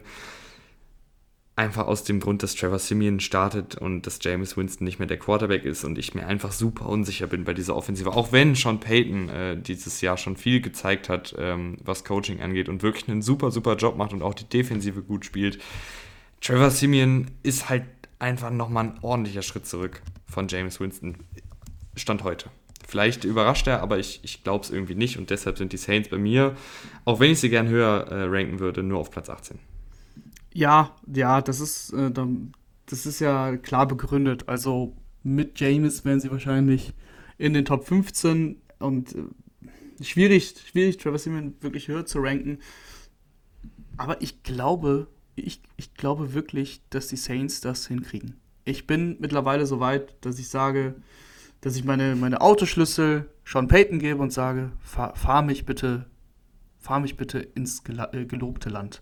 Ich glaube, dass Sean Payton tatsächlich gut genug ist und das offensive Coaching gut genug ist, um Travis Simeon so anzuleiten, dass er ja diesen Game Manager spielen kann. Ich, ich, ich hoffe es auch, weil die Saints gefallen mir ganz gut. Äh, diese Defense ist wirklich ähm, besser, als ich gedacht hätte. Du hast natürlich Cam Jordan und, und den Pass Rush, der, der seit Jahren gut funktioniert.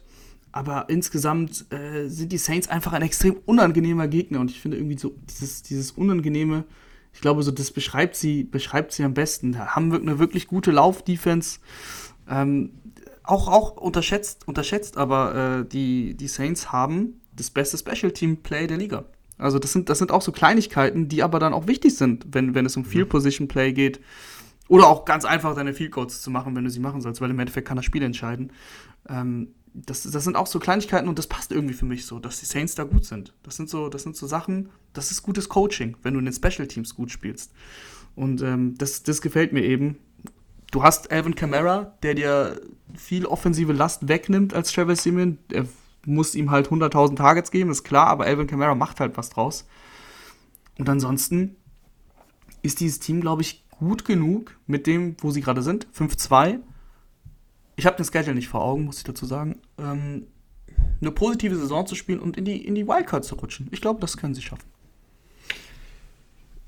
Schwierig wird es für das Team, was auf Platz 17 gelandet ist bei mir, die Seattle Seahawks. Und das ist jetzt hier auch unter der Prämisse, dass äh, nach der Bye Week äh, Russell Wilson zurückkommt. Das ist jetzt extrem spannend, wie ich finde. Bin ich so weit zu sagen, dass ein Saints-Team mit Travis Simeon besser ist als ein Seahawks-Team mit Russell Wilson? ja, ich weiß es nicht. Aber, aber, dass ich schon überhaupt darüber nachdenke, zeigt, finde ich, dass die, dass die Seahawks große Probleme haben. Ehrlich gesagt sind die Seahawks, das habe ich auch in der letzten Folge am Dienstag schon gesagt gehabt, die, dieses Team besteht für mich aus ähm, Russell Wilson, DK Metcalf und Tyler Lockett offensiv und defensiv Bobby Wagner. Und ehrlich gesagt war es das für mich. Jamal Adams habe ich gerade unter den Teppich gekehrt, weil er halt auch einfach keine gute Saison spielt und weil Jamal Adams in der Rolle, in der er spielt, so wie er bezahlt wird und so weiter und so fort, ja absolut überbezahlt ist. Also und auch einfach zu, nicht gut genug ist. Es klingt hart, aber das sind, das sind ein, das ist halt einfach schaut euch Seahawks-Spiele an. So, die Seahawks-Fans, die hier zuhören, die werden das wissen. Denen muss ich das nicht erklären. Ähm, das, ist, das ist brutal. Das tut weh, weil du dafür ja unfassbare Ressourcen aufgegeben hast. Zwei First-Round-Picks und das Gehalt. Ja, das, das schmerzt, wenn ich drüber nachdenke. Und das ist so mein Problem mit den Seahawks. Die Seahawks sind so ausrechenbar. Die Seahawks sind äh, defensiv nicht gut genug. Da, das kann ein Bobby Wagner alleine halt eben nicht, nicht regeln dann, auch wenn er äh, gute Plays macht. Und ähm, offensiv eben zu ausrechenbar. Russell Wilson, das Problem hatten wir ja letztes Jahr schon am Ende der Saison, dass sie extrem inkonstant waren. Sie hatten Big Plays oder, oder es lief nichts. Und ähm, ja, ich glaube, dass du gegen gute Defenses, die können sich darauf einstellen. Da wird Russell Wilson noch seine zwei, drei Drives haben, aber mehr halt auch viel mehr nicht, glaube ich, befürchte ich. Und ähm, dann hast du gegen gute Teams, siehst du, glaube ich, sogar echt schlecht aus. Mhm. Ja, ich finde auch ein bisschen schade, äh, dass Dwayne Eskridge, der ja leider auch verletzungsbedingt bisher nichts gesehen hat auf dem Feld, ähm, dann hast du noch Freddie Swain, äh, Philipp Dossett da rumtouren, die alle sehr, sehr inkonstant sind.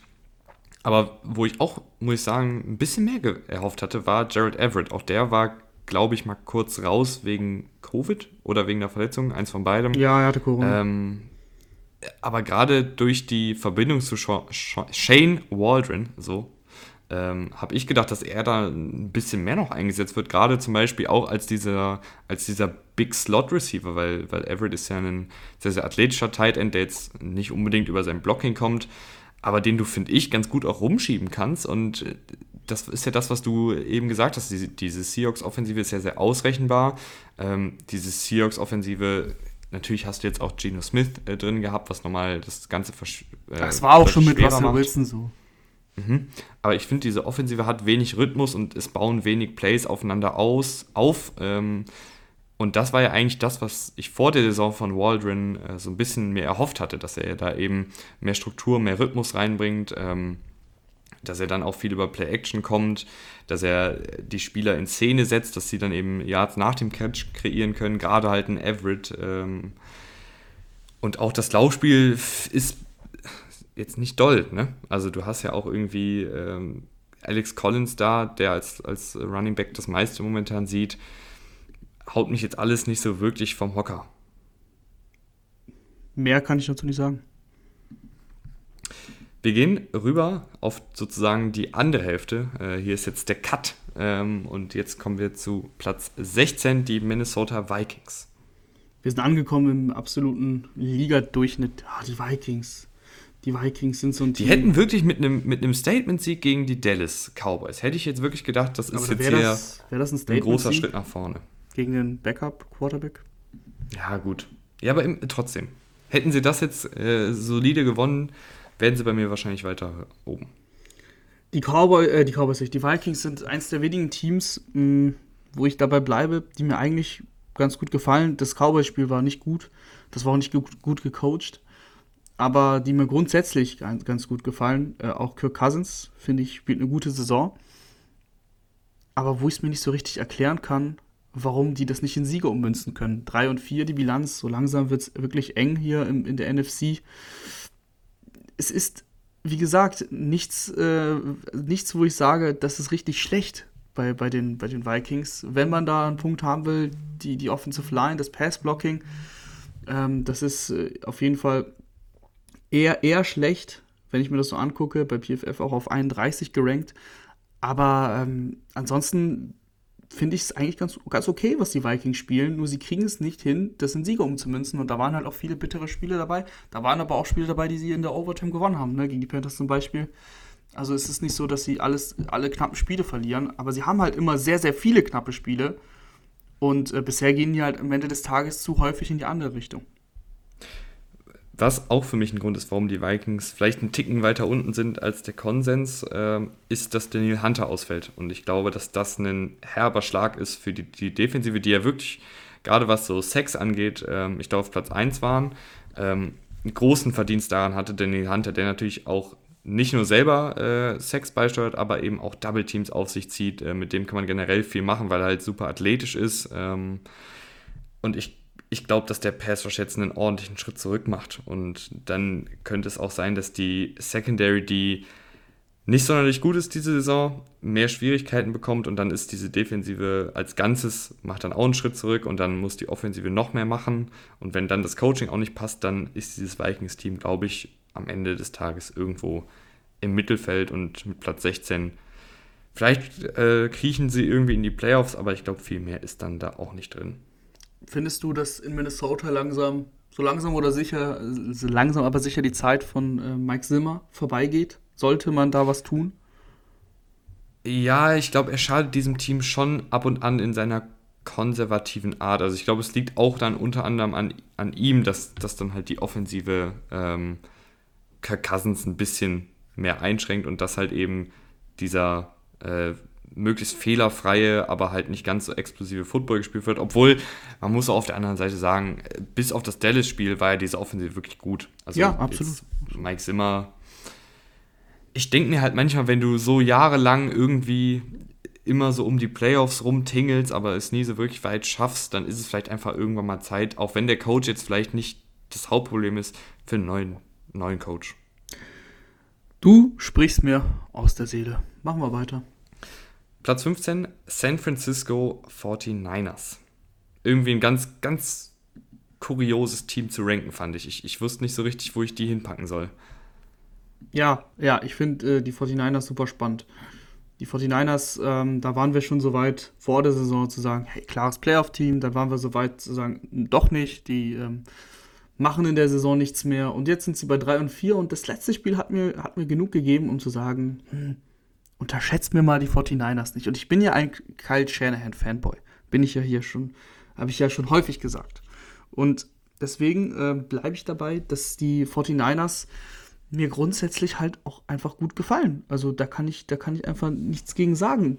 Die, die Defense ist nicht mehr so dominant, wie sie bei ihrem Super Bowl Run war. Ähm, aber es ist, ich finde, defensiv ist es so rundum solide, okay. Und offensiv ist, äh, dreht sich halt alles um, um Jimmy Garoppolo. Also, wenn er so spielt wie gegen die Bears, dann kann dieses Team wirklich vielen Teams wehtun, vielen Teams wehtun, so. Ähm, aber wenn er sonst so, so spielt wie gegen die Coles oder, oder, weiß ich nicht mehr, gegen die Seahawks oder so, dann kommen die 49ers halt auch nicht weit, leider. Auch wenn das Laufspiel funktioniert und, und Debo Samuel spielt eine super Saison. Elijah Mitchell, toller Rookie, guter Running Back. Mm, aber ich glaube, dass es im Endeffekt dann eben am, am Quarterback hängt und das ist ja jetzt auch keine. das ist auch ein bisschen Captain Obvious jetzt. Natürlich hängt es am Quarterback, haben wir schon oft genug gesagt. Nur wären ja die 49ers vielleicht ein Team, wo man sagen könnte, hm, vielleicht mit einer guten Defense und irgendwie Garoppolo kaschieren und anders irgendwie spielen, so spielen, dass wir trotzdem erfolgreich sind. Ja, ich glaube nein. Dieses Jahr nicht. Also da, wenn von Jimmy G nicht, nichts kommt, wenn es nicht, wenn es jetzt nicht so weitergeht wie gegen die Bears, dann ähm, geht es leider dann doch nicht so weit. George Kittle äh, kommt wahrscheinlich zurück und ich finde, die 49ers brauchen dringend noch eine zweite konstante Anspielstation im Passspiel. Und ich hoffe, dass das George Kittle sein kann, weil ähm, momentan wird ja viel auf Mohamed Sanu noch geworfen. Äh, Brauche ich einfach nicht. Also ich weiß auch nicht, äh, Brandon Ayuk hat jetzt die letzten ein, zwei Partien ein bisschen mehr Action gesehen, auch ein bisschen mehr Snaps gesehen. Hast du den, halt den Block gesehen von Brandon Ayuk, den, den Run-Block? Ähm, da hat Elijah Mitchell einen Run hingelegt für, lass mich schätzen, 40 Yards. Und es wäre nur ein 20-Yard-Play gewesen, wenn nicht Brandon Ayuk von der anderen Seite des Feldes, der Lauf gegenüber links, Ayuk stand rechts, komplett rübergesprintet wäre und da den Block gesetzt hätte. Und das hat mir zumindest gezeigt, der Junge hat Bock, der Junge will, der, der, der, der, der, der merkt, okay, äh, ich bin in die Saison gegangen und ich dachte eigentlich, ich wäre hier der, der klare Nummer, Nummer 2 Receiver, eventuell sogar Nummer 1 Receiver. Und, ähm, und hat dann plötzlich nicht mehr so viele Snaps gespielt, kriegt kaum noch Targets. Und ich glaube, mit solchen Plays spielst du dich in die Herzen der Coaches und hoffentlich ähm, berappelt der sich, weil der hat uns doch letztes Jahr eigentlich gute, gute Spiele gezeigt. Und Debo Samuel 819 Receiving Yards, vier Touchdowns, äh, auch als Contest-Catch-Spieler, finde ich, hat er sich verbessert. Also, wir haben ja schon neulich drüber gesprochen, dass er eben nicht nur dieser äh, Gadget-Spieler ist, äh, der natürlich dann auch ein bisschen was im Receiving-Game macht, aber halt hauptsächlich die Endarounds und Jet Sweeps und Screen Pass und sowas macht, sondern er ist, er ist wirklich ein kompletter Receiver äh, und hat dann obendrauf halt noch seine Fähigkeiten nach dem Catch, dass er eben einen, einen 15-Yard-Pass fängt und dann einen Spieler aussteigen lässt und das zu einem 40-Yard-Pass ummünzt. Also das finde ich bei Debo Samuel immer sehr, sehr beeindruckend. Und mein Fantasy-Team freut sich auch Woche um Woche. Nicht, nicht nur deins. Ja, nicht nur meins. Oh, a- aber wir können natürlich dieses 49ers-Team auch nicht verlassen, um einmal nochmal ganz kurz äh, Trent Williams zu loben, der wirklich äh, ein, ein unfassbar guter Tackle ist. Also ich habe jetzt, ich, ich, ich wiederhole mich zwar, aber ich habe es am Dienstag schon gesagt, guckt euch auf jeden Fall mal Trent Williams Highlights an. Ähm, es macht Spaß. Es macht wirklich Spaß. Äh, wie athletisch der ist, wie spielintelligent der gleichzeitig aber auch ist, dass er eben sieht, wo kommen die Linebacker her, wo kann ich hier noch was, was freiblocken. Äh, es ist wirklich auf einem unfassbar hohen Niveau. Also ich habe selten einen, einen Run-Blocker gesehen, einen Tackle, der so gut Run blockt wie Trent Williams und dann natürlich auch super solide als Pass-Blocker, ist noch keinen einzigen Sack zugelassen, da ist er momentan der einzige Offensive Tackle, äh, dem das bisher gelungen ist. Weiter geht's. Ähm, Nummer 14 und die Cleveland Browns jetzt ohne OBJ. Die Cleveland Browns stürzen vom Tim Rausch Power Ranking von Platz 3 auf 14. Mhm. Ja, und ähm, womit? Mit Recht, muss man, muss man so sagen, weil die Browns im Endeffekt daran scheitern, dass ihr Quarterback nicht gut genug ist? Fragezeichen? Oder was, wo siehst du die Probleme? Ja, schon. Also, es ist für mich so eine Mischung aus allem. Also, wenn wir jetzt nochmal ganz kurz über OBJ äh, sprechen wollen, er ist jetzt weg. Ähm, jetzt müssen wir uns auch nicht jede Woche anhören, dass äh, Stefanski ihm den Ball mehr geben will und dass OBJ und, und Baker Mayfield irgendwie ein Problem mit der Chemie haben. Das haben wir jetzt alles schon 10.000 Mal gehört. Und dass OBJs Äh, Vater Baker Mayfield angreift. Ja, das, das, vielleicht, ich, ich finde es immer noch irgendwie einen komischen Move, aber vielleicht ist es jetzt am Ende einfach das Beste ähm, für alle Beteiligten. Und ich hoffe jetzt einfach, dass OBJ nicht irgendwie von Detroit geclaimed wird. äh, das fände ich irgendwie komisch, aber schauen wir mal, was da passiert. Das wäre doch. Nee, nee, das wollen wir alle nicht. Bei Baker Mayfield, ich hatte nach der letzten Saison so ein bisschen die Hoffnung, dass er jetzt innerhalb dieses Schemes nochmal einen Schritt nach vorne macht, aber ich finde, er hat eher einen Schritt nach hinten gemacht. Und mein Problem mit Baker Mayfield ist vor allen Dingen, äh, wenn er wenn er halt innerhalb dieses Schemes sehr, sehr gut spielen würde, dann würde ich sagen, es ist nicht so schlimm, dass er beispielsweise unter Druck nicht sonderlich gut ist. Aber ich finde auch innerhalb des Schemes, wenn alles gut geblockt ist, äh, wenn die Receiver Separation kreiert haben, dann passiert es mir einfach noch bei Mayfield zu oft, dass er dann den Receiver verfehlt. Also wirklich dann, da- das liegt dann auch nicht am Receiver, das liegt nicht am Blocking, das liegt nicht am Play Calling, das liegt dann einfach an Baker Mayfield und ja, dass er den Ball nicht anbringt. Ja, manchmal kann es so einfach sein, ne? Du musst natürlich die Bälle anbringen, das ist, das ist klar. Ähm, die Browns, finde ich, auch defensiv nicht so gut, wie ich sie erwartet habe. Äh, Miles Garrett ist natürlich eine Vollmaschine, müssen wir, müssen wir gar nicht drüber reden. Spielt auch wieder eine sehr, sehr gute Saison. Ich finde auch, dass Jadevin Clowney das äh, solide macht, in der Rolle, in der, in der er jetzt äh, ist. Ist schon eine Verstärkung. Aber ähm, was, was, was nicht so gut funktioniert bei den Browns, ist zum Beispiel, sind auch so manchmal die einfachen Sachen so. Es ist auch Tackling. Tackling ist, ist nicht, so, nicht so solide bei den Browns und die Coverage von, von John Johnson und ähm, Troy Hill habe ich mir halt schon ein bisschen mehr erwartet. Also die in, nicht, nicht nur von den beiden, sondern quasi, wenn sie die, die, die Secondary verstärken, in der, in der ganzen Gesamtkonstruktion mit noch einem Denzel Ward und ähm, First Round Rookie sag mal den Greg Namen. Newsom, Greg Newsom. Greedy Williams. Genau, Greedy Williams. Also du hast einfach viele, viele Waffen an sich, die aber irgendwie leider es nicht so auf den Platz bekommen. Und das macht die Defense dann im Endeffekt am Ende des Tages irgendwo zu einer Defense, die, die schon okay spielt, die jetzt nicht, nicht schlecht spielt, die irgendwo, keine Ahnung, sich im, im Mittelfeld äh, einreiht, würde ich sagen. Ähm, aber zusammen mit einer Offense, die halt schon, schon Schwächen zeigt, reicht das nicht, um in der Spitzengruppe dabei zu sein. Zumindest noch nicht. Mhm. Ähm, ich, mir sind in der, in der Secondary einfach noch ab und an zu viele Absprechfehler. Also, dass du wirklich ja, ja, klar, äh, jetzt, jetzt gar nicht, weil irgendwie die individuelle Klasse dann nicht reicht, um jetzt einen Receiver zu decken, sondern halt wirklich äh, Abstimmung zwischen Safety und Cornerback stimmt nicht und der Receiver läuft Mutterseelen allein äh, umher. Und das passiert mir finde ich dieses Jahr bei den Browns noch ein bisschen zu häufig. Ich glaube, dass sie noch einen Ticken besser werden, weil jetzt Nick Chubb wieder da ist und das Laufspiel dann wahrscheinlich besser funktioniert. Das haben sie ja letztes Jahr auch dann richtig, richtig gut gemacht. Jarvis Landry ist jetzt auch wieder fit. Ähm, vielleicht bringt es tatsächlich auch irgendwie was, dass äh, OBJ jetzt weg ist und das nicht mehr so eine, wie man immer so schön sagt, Distraction ist äh, für das Team. Mal schauen ich finde die, ich halte die Browns nach wie vor für eines der talentierteren Teams der Liga, aber jetzt, ich finde, das ist jetzt so eine Saison, jetzt, wenn, wenn Baker Mayfield das jetzt hier noch umdreht und die Browns irgendwie noch in die Playoffs führt und guten Football spielt, dann können wir nochmal wirklich über einen neuen Vertrag reden. Aber wenn es jetzt so weitergeht, dass er da irgendwie so, ich sag mal, Quarterback-Ranking wäre jetzt bei mir wahrscheinlich irgendwo so 20, 18, irgendwo so in dem Dreh, das reicht dann einfach nicht für die Erwartungen an dieses Cleveland Browns Team, was ja um ihn herum wirklich sehr gut ist, was das Talent angeht. Eine Sache habe ich noch, um die Browns äh, abschließend noch zu bewerten. Ähm, die Browns sind das dritt, also das Team, das die drittmeisten Fourth Downs ausspielt. Ganz oben sind die Lions. Macht doch irgendwie Sinn, wenn du 08 stehst, dass du da mal was riskieren musst. Und Washington ist auch noch oben dabei, auch ein schlechtes Team. Das, und dann tummeln sich noch die Jaguars da und, und die Colts, die Giants, die Dolphins. Also insgesamt eher schlechtere Teams.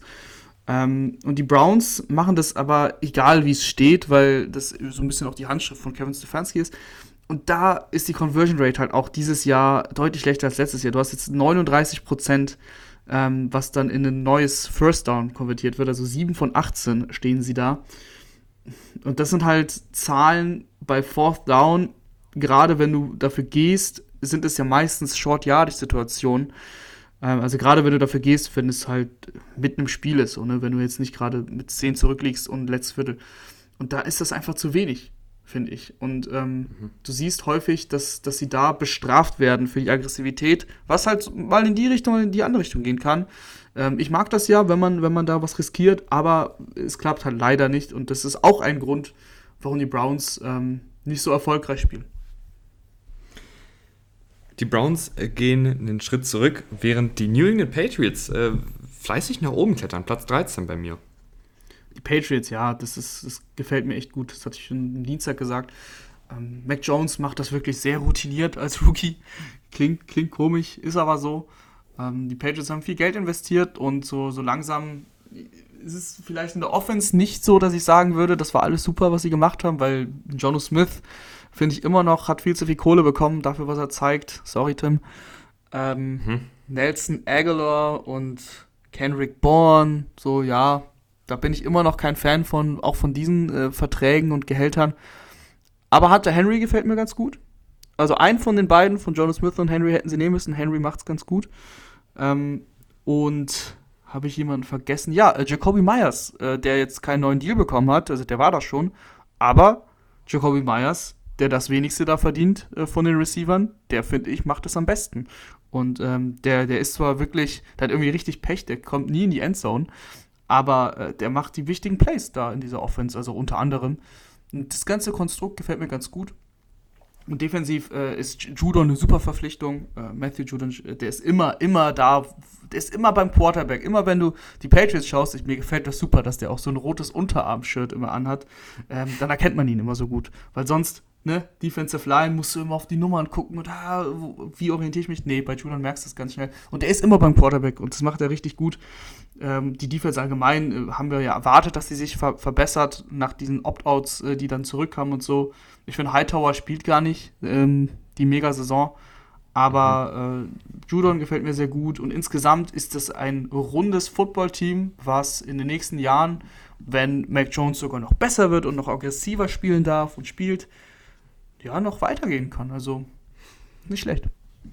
Was mir schematisch aufgefallen ist äh, bei den Patriots, ist, dass sie gar nicht mehr so viel über äh, ihr Blitzscheme kommen. Also es war ja eigentlich auch immer so ein Belichick-Special, gerade gegen die, gegen die jungen Quarterbacks, dass er fast dauerhaft nur geblitzt hat. Äh, jetzt ist es mehr ähm, dieses, was wir viel sehen, Bend but don't break Defensive. Ähm, Finde ich jetzt, äh, dadurch ist, dieses, ist dieser ist dieses Ceiling der Defensive halt ein bisschen niedriger, weil du halt einfach nicht mehr so viel Druck auf den Quarterback ausübst wie in vorherigen Saisons. Ähm, aber sie spielen halt dann irgendwie, wie du gesagt hast, sehr, sehr soliden, sicheren, gleichzeitig unspektakulären Football. Und ich glaube, das ist so ein Weg, wie die Patriots sich irgendwie in die, in die Playoffs sneaken können. Absolut. Die AFC ist wide open. Also, das ist, ähm, da gibt es für mich sehr, sehr wenige klare Spitzenteams. Wir kommen gleich noch auf, auf ein paar zu sprechen, aber insgesamt hast du vielleicht zwei, zwei Teams oder so und danach ist alles total offen. Also da kann jeder in die Playoffs kommen. Wir gehen weiter zu den Las Vegas Raiders auf Platz Nummer 12. Ja, die Raiders. Wir haben hier noch nicht über Henry Rux gesprochen, glaube ich. Ähm, müssen, wir, müssen wir machen, gehört dazu was soll man dazu sagen? Die grundsätz grundsätzliche Aktion, ähm, das geht natürlich gar nicht. Und das ist, äh, ja, aufs Tiefste zu verurteilen. Aber was soll man machen? Im Endeffekt ist es leider passiert. Henry Rux wurde entlassen. Henry Rux hat mit den Raiders jetzt nichts mehr zu tun. Und Henry Rux wird sich vor Gericht verantworten müssen. Und ihm drohen, glaube ich, 20 Jahre. Äh, bis Mensch, zu 20 Jahre. Ja, ja, bis zu 20 Jahren. Ein Mensch ist dabei ums Leben gekommen, ein Hund auch. Und er war nicht nur alkoholisiert, er war auch viel zu schnell unterwegs. 250 km/h. Ähm, und das nicht mal auf einer Autobahn. Ja, das ist. Äh, das ist auch auf einer Autobahn geisteskrank. Ja, ja, ja, ja, natürlich, natürlich. Und auch ja. in Amerika gar nicht erlaubt. Ähm, aber ich will damit nur unterstreichen, so, ja, nicht mal. Also, wa warum? Was, was ist denn. Also, da sind wirklich alle Sicherungen in dem Sinne durchgebrannt. Er hat sich bisher noch nicht geäußert. Ich glaube, das wird doch das wird auch dauern, bis da wirklich was kommt. Ähm, aber ja, die Raiders haben im Endeffekt, um es zurück aufs Sportliche zu drehen, einen äh, sehr guten Receiver verloren, einen Deep Threat. Ähm, ja, und äh, dieses Jahr, finde ich, hat das schon ganz gut geklappt mit Derek Carr, der Henry Rux wirklich häufiger tief gefunden hat, waren noch ein paar lange Touchdowns dabei. Und das ist jetzt natürlich ein Element, was dir flöten geht im Spiel. Du hast noch Edwards, der das auch ganz gut kann, aber ich glaube, die Raiders wären zum Beispiel ein Kandidat für OBJ. Mhm.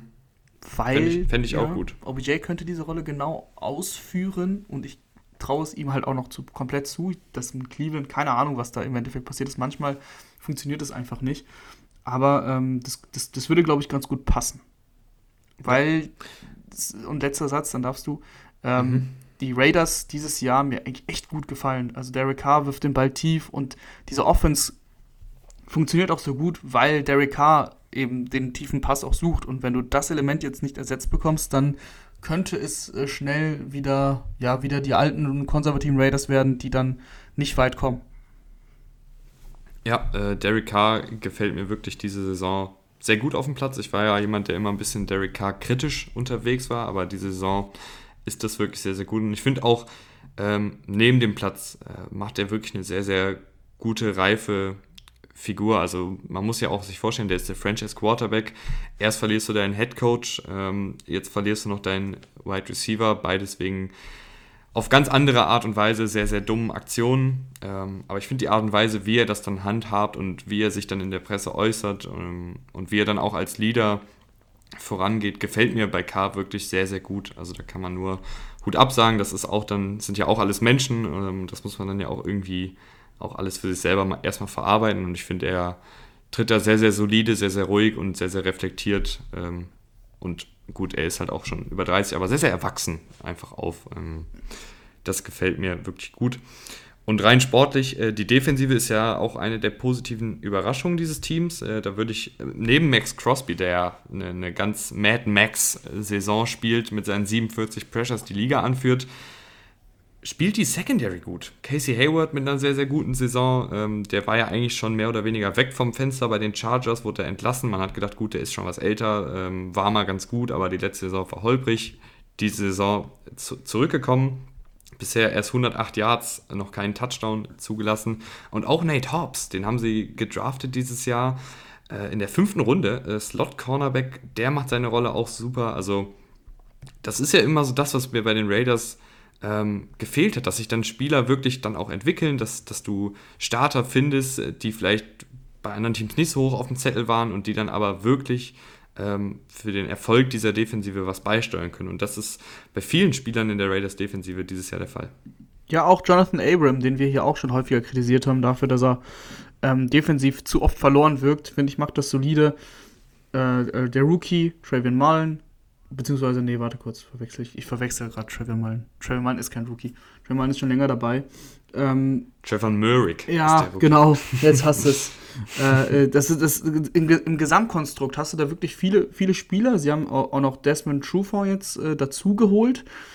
Der hat noch nicht viel gespielt, aber auch der kann dir als dritter, vierter Cornerback ähm, weiterhelfen. Und das ist echt gut. Also die, die, die, die Raiders Defense, das ist mit die positivste Überraschung dieser Saison, würde ich fast sagen. Also der beste Pass Rush der Liga, statistisch gesehen eine super Secondary.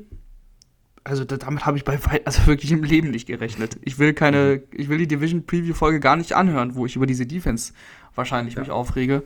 Ähm, das ist, äh, das ist sehr, sehr, sehr, sehr gut. Und äh, da muss man auch alle Hüte zücken, die man hat. Vor Gus Bradley zum Beispiel, der Defensive Coordinator. Also die Raiders stehen jetzt auf 5-2. Wenn die halt abseits des Feldes nicht so viel, so viele Probleme hätten, ähm, das ganze Gruden-Thema, das, das hat man nicht gemerkt. Das, da haben sie, glaube ich, die nächsten beiden Spiele gewonnen und sind jetzt eben dabei gewesen. Ich bin gespannt, wie das ganze Rux-Thema auf das Team abfärbt. Und das meint, jetzt fehlt ja auch ein Spieler, jetzt fehlt ja auch eine, eine Waffe. Bei Gruden war es halt äh, ein Coach, der ist ja, der spielt ja nicht mehr. äh, mal mhm. schauen, mal schauen, wie sich das im Endeffekt dann darauf auswirkt und ob sie da eben halt noch aktiv werden, mit OBJ zum Beispiel. Ja, das war ehrlich gesagt auch ein Grund, warum ich sie ein bisschen weiter runter habe, weil ich einfach nicht weiß, wie dieses Team ähm, auf den ganzen Mist, um es mal auf Deutsch zu sagen, neben dem Platz reagiert. Bisher haben sie gut reagiert, ähm, aber es ist halt einfach zusätzliche Kopfschmerzen, die da bei den Raiders abseits des Feldes passieren. Platz Nummer 11, äh, die Cincinnati Bengals. Die Cincinnati Bengals auf Platz 11, die wären wahrscheinlich noch weiter oben, wenn sie sich nicht dieses Jets-Spiel geleistet mhm. hätten. Ich finde, im Endeffekt passen die da gerade in diese Saison ganz gut hin. Joe Barrow spielt, spielt eine gute Saison. Die, die, diese, diese Connection zu Jamar Chase, das ist natürlich elektrisierend. Also, wie gut das funktioniert, ähm, wirklich beeindruckend. Aber auch äh, Spieler wie Tyler Boyd äh, sind in dieser Offense immer wieder involviert und machen wichtige Plays. T. Higgins war verletzt, ist zurückgekommen. Ähm, die Offensive Line spielt besser als viele befürchtet hätten. Sie spielt immer noch nicht gut, aber sie spielt, wie gesagt, wie gesagt besser. Und ähm, Joe Mixon zum Beispiel, auch ein super Running Back. Das ist insgesamt offensiv einfach guten Football, die, den die da zeigen. Und das haben sie auch gegen die Jets gezeigt. Da war die Defense kurz mal abwesend, die aber ansonsten in, diesem, in dieser Saison auch total solide auftritt. Ähm, das ist jetzt gar nicht so, finde ich, dass du da irgendwas hervorheben kannst sei es jetzt Pass Rush oder, oder eben äh, Coverage oder sowas. Das ist so insgesamt einfach ein stimmiges Produkt. Ähm, Gerade äh, Run Defense hätte ich vor der Saison, hatte ich vor der Saison Sorgen. Ähm, die sieht echt auch solide aus, bis gut. Und so ist das ein Team, das tatsächlich, ich hätte es kaum gedacht, wenig Schwachstellen hat. Ähm, ja, die Offensive Line habe ich genannt, aber ansonsten viel mehr fällt mir da von den, von, vom, vom Spielerischen nicht äh, ein. Ich bin ja immer noch kein Zack Taylor-Fan. Ich werde es wahrscheinlich auch nie werden. Ähm, und ich kann auch sagen, warum. Äh, ich finde irgendwie, dass die Bengals schematisch noch viel mehr drauf hätten. Schematisch sind die Bengals für mich noch ein bisschen zu konservativ, auch so wie sie aufgebaut sind. So wie sie mit Jamar Chase äh, einen, guten Receiver haben oder einen sehr guten Receiver haben, mit T. Higgins und Tyler Boyd eben. Und Joe Mixon ähm, hat in, im, letzten, im vorletzten Spiel was, glaube ich, wurde er nochmal ganz gut im, im, Passspiel auch eingesetzt, aber da, da, ich glaube, da geht noch mehr. Da geht einfach noch mehr. Und ähm, ich bin gespannt, ob, ob Zach Taylor das noch zeigen kann. Ich bin auch gespannt und ich habe ehrlich gesagt äh, dem Ganzen nichts hinzuzufügen. Deswegen äh, würde ich sagen, gehen wir in die Top 10, oder? Ich bin gespannt, was jetzt kommt. Platz Nummer 10. Und ich, ich, weiß, ich weiß immer noch nicht so richtig, vor allen Dingen jetzt nach der Derrick Henry-Verletzung, was ich mit den Tennessee Titans anfangen soll. Ja, ähm, das ist, das, das kann ich so nur bestätigen. Was fangen wir mit den Tennessee Titans an, die mit Henry natürlich ihre absolute Identität verloren haben? Und da kann man, finde ich, ähm, sogar darüber streiten, ob Platz 10 dann nicht zu hoch ist. Weil sie stehen zwar 6-2, aber wir sind in einem Power Ranking, wir sind nicht, wir lesen nicht Standings vor.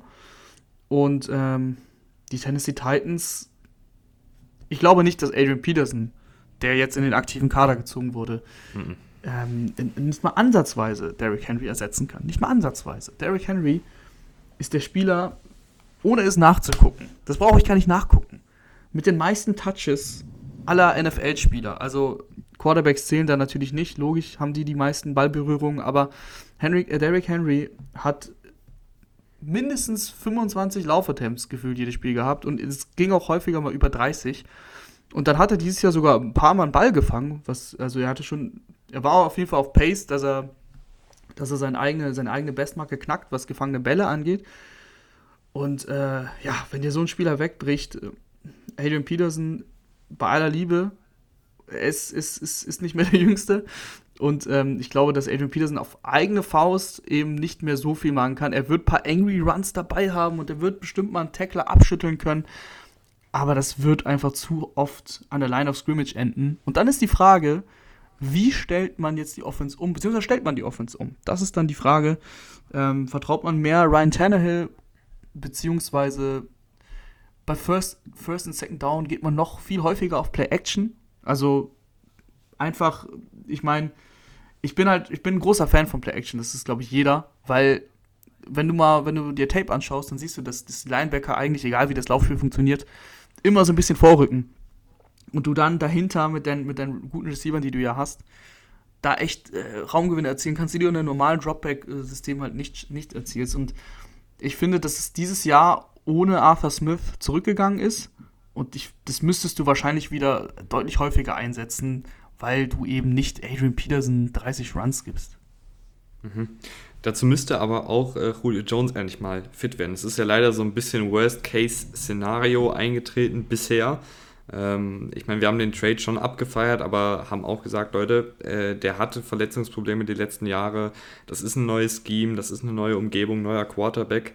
Ähm, bisher läuft's, ist er viel verletzt und es läuft auch noch nicht ganz so rund, wenn er auf dem Feld steht. Ähm, ich, ich weiß nicht, ob es sich noch bessert in dieser Saison. Ich hoffe, dass sie ähm, mit ihm vorsichtig umgehen, dass er von mir aus lieber noch eine Woche mehr aussitzt, wenn das bedeutet, dass er dadurch noch ein bisschen fitter wird. Aber nach AJ Brown ist, wenn Julio Jones eben raus ist, nicht mehr sonderlich viel los. Was, und das wiederum macht mir dann, bereitet mir ein bisschen Bauchschmerzen, wenn wir sagen, okay, wir wollen jetzt, ähm, wo Henry raus ist, noch mehr übers Passspiel kommen, weil das dann halt die AJ Brown Show wird und sonst niemand. Ähm, und ich weiß nicht, ob das tragbar ist, ehrlich gesagt. Ja, das ist ein guter Punkt. Ich bin leider bei Julio so weit, dass ich, dass ich leider sagen muss, ich glaube nicht, dass das noch was wird, weil es einfach Verletzungen sind, mm, die, das sind, äh, Hamstring hat er ja sehr häufig, also so Oberschenkel, so Muskelsachen, wo du das Gefühl bekommst, ich bin kein Mediziner, ähm, dass es immer wieder auftritt und immer wieder das Gleiche auftritt und dann gibt ja eigentlich dein Körper das Signal, dass es vielleicht einfach auch nicht mehr reicht für Leistungssport, für Football, ähm, wo du als Receiver die mega Sprints auch teilweise abziehen musst. Das, und halt auch Cuts setzen muss. Ne? Und, ne? Ich meine, das ja, ist ja so die Hauptsache. Genau, und, und eben Cuts setzen muss. Und diese kleinen Bewegungen, das ist natürlich nicht, das, davon profitiert dein Körper natürlich nicht. Es tut mir weh, ist so, so klar zu sagen, weil ich ein riesen Julio-Fan bin und Julio einer der besten Route Runner der letzten 10, 15 Jahre ist. Aber vielleicht äh, sind wir an einem Punkt angekommen, wo es, wo es vorbeigeht, äh, weil sein Körper nicht mehr mitmacht. Das, das ist schade. Defensiv, finde ich, sind die Titans aber auch nochmal wieder einen Schritt besser geworden. Letztes Jahr war das ja über weite Strecken echt ähm, grausig anzugucken. Äh, Gerade weil halt auch der Pass Rush nicht funktioniert hat. Jetzt hast du dir ähm, einen Denico Artry geholt, der schon 36 Pressures beigesteuert hat. Aber auch Jeffrey Simmons, die alte Football-Rauschrakete mit seinen 33 Pressures und Harold Landry, 43 Pressures. Ähm, eine sehr, sehr gute Saison bisher. Und auch Kevin Bayard hat sich langsam aber sicher wieder als einer der besten Safeties äh, der Liga etabliert, hatte letztes Jahr leichte Schwierigkeiten, ähm, dieses Jahr aber 129 Yards in seiner Deckung zugelassen, vier Interceptions, fünf Pass-Breakups, also der ist wirklich wieder auf äh, Top-Niveau. Und diese ganze Defensive gefällt mir einfach besser als letztes Jahr. Und das ist zwar nicht schwierig, aber es ist ähm, zumindest was, was man auch mal anmerken muss. Platz Nummer 9, Rahman. Äh, die Los Angeles Chargers, die da läuft einfach, da läuft vieles gut, aber es gibt auch irgendwie einiges, wo man, also das ist so ein Team, die sind schon gut, aber es ist gefühlt noch super viel Potenzial nach oben da. Und das ist auf der einen Seite, äh, macht die Chargers sehr, sehr gefährlich, aber auf der anderen Seite finde ich, ähm, kann man durchaus sagen, dass die noch nicht da sind, wo sie sein wollen. Ich glaube, bei den Chargers ist Konstanz das, das Zauberwort. Die Chargers können jedes Team in der Liga schlagen. Ich glaube, da sind wir uns einig. Sie können aber auch gegen fast jedes Team der Liga verlieren. Weil ähm, eben genau das, das, was ich gerade gesagt habe, Konstanz. Also Justin Herbert sah überragend aus über, über die ersten Wochen, aber dann die letzten beiden Spiele, zum Beispiel unter anderem gegen die Patriots, wenn du, wenn du ihn, wenn du ihn verwirren kannst, wenn du ihn verwirren kannst, dann macht er Fehler und ähm, das ist aber ein ganz normaler Lernprozess. Ich meine, der ist erst in seinem zweiten Jahr und der ist ja schon viel weiter, als jeder von uns gedacht hätte. Aber er ist halt noch nicht in dieser ob obrigen Riege angekommen. Zumindest, zumindest stand jetzt noch nicht von Quarterbacks, wo du sagst, denen kannst du immer vertrauen und äh, eigentlich, klar, jeder, jeder macht mal einen Fehler, aber eigentlich macht er, macht halt keine Fehler. Das kannst du bei Justin Herbert, finde ich, noch nicht sagen. Und dann haben die Chargers aber noch ein paar andere Baustellen. Ähm, defensiv, die Defensive Line, bis auf, bis auf Joey Bosa, äh, ist, ist nicht so gut und ähm, die Laufverteidigung. Das ist noch so ein Problem, wo Staley dran arbeiten muss. Staley spielt halt das System mit seinen äh, tiefen zwei Safeties und bisher können, können, kann die Front das nicht auffangen. Ähm, die, die Leute, die Leute, die Mannschaften können einfach sehr gut den Ball laufen gegen, gegen die Chargers.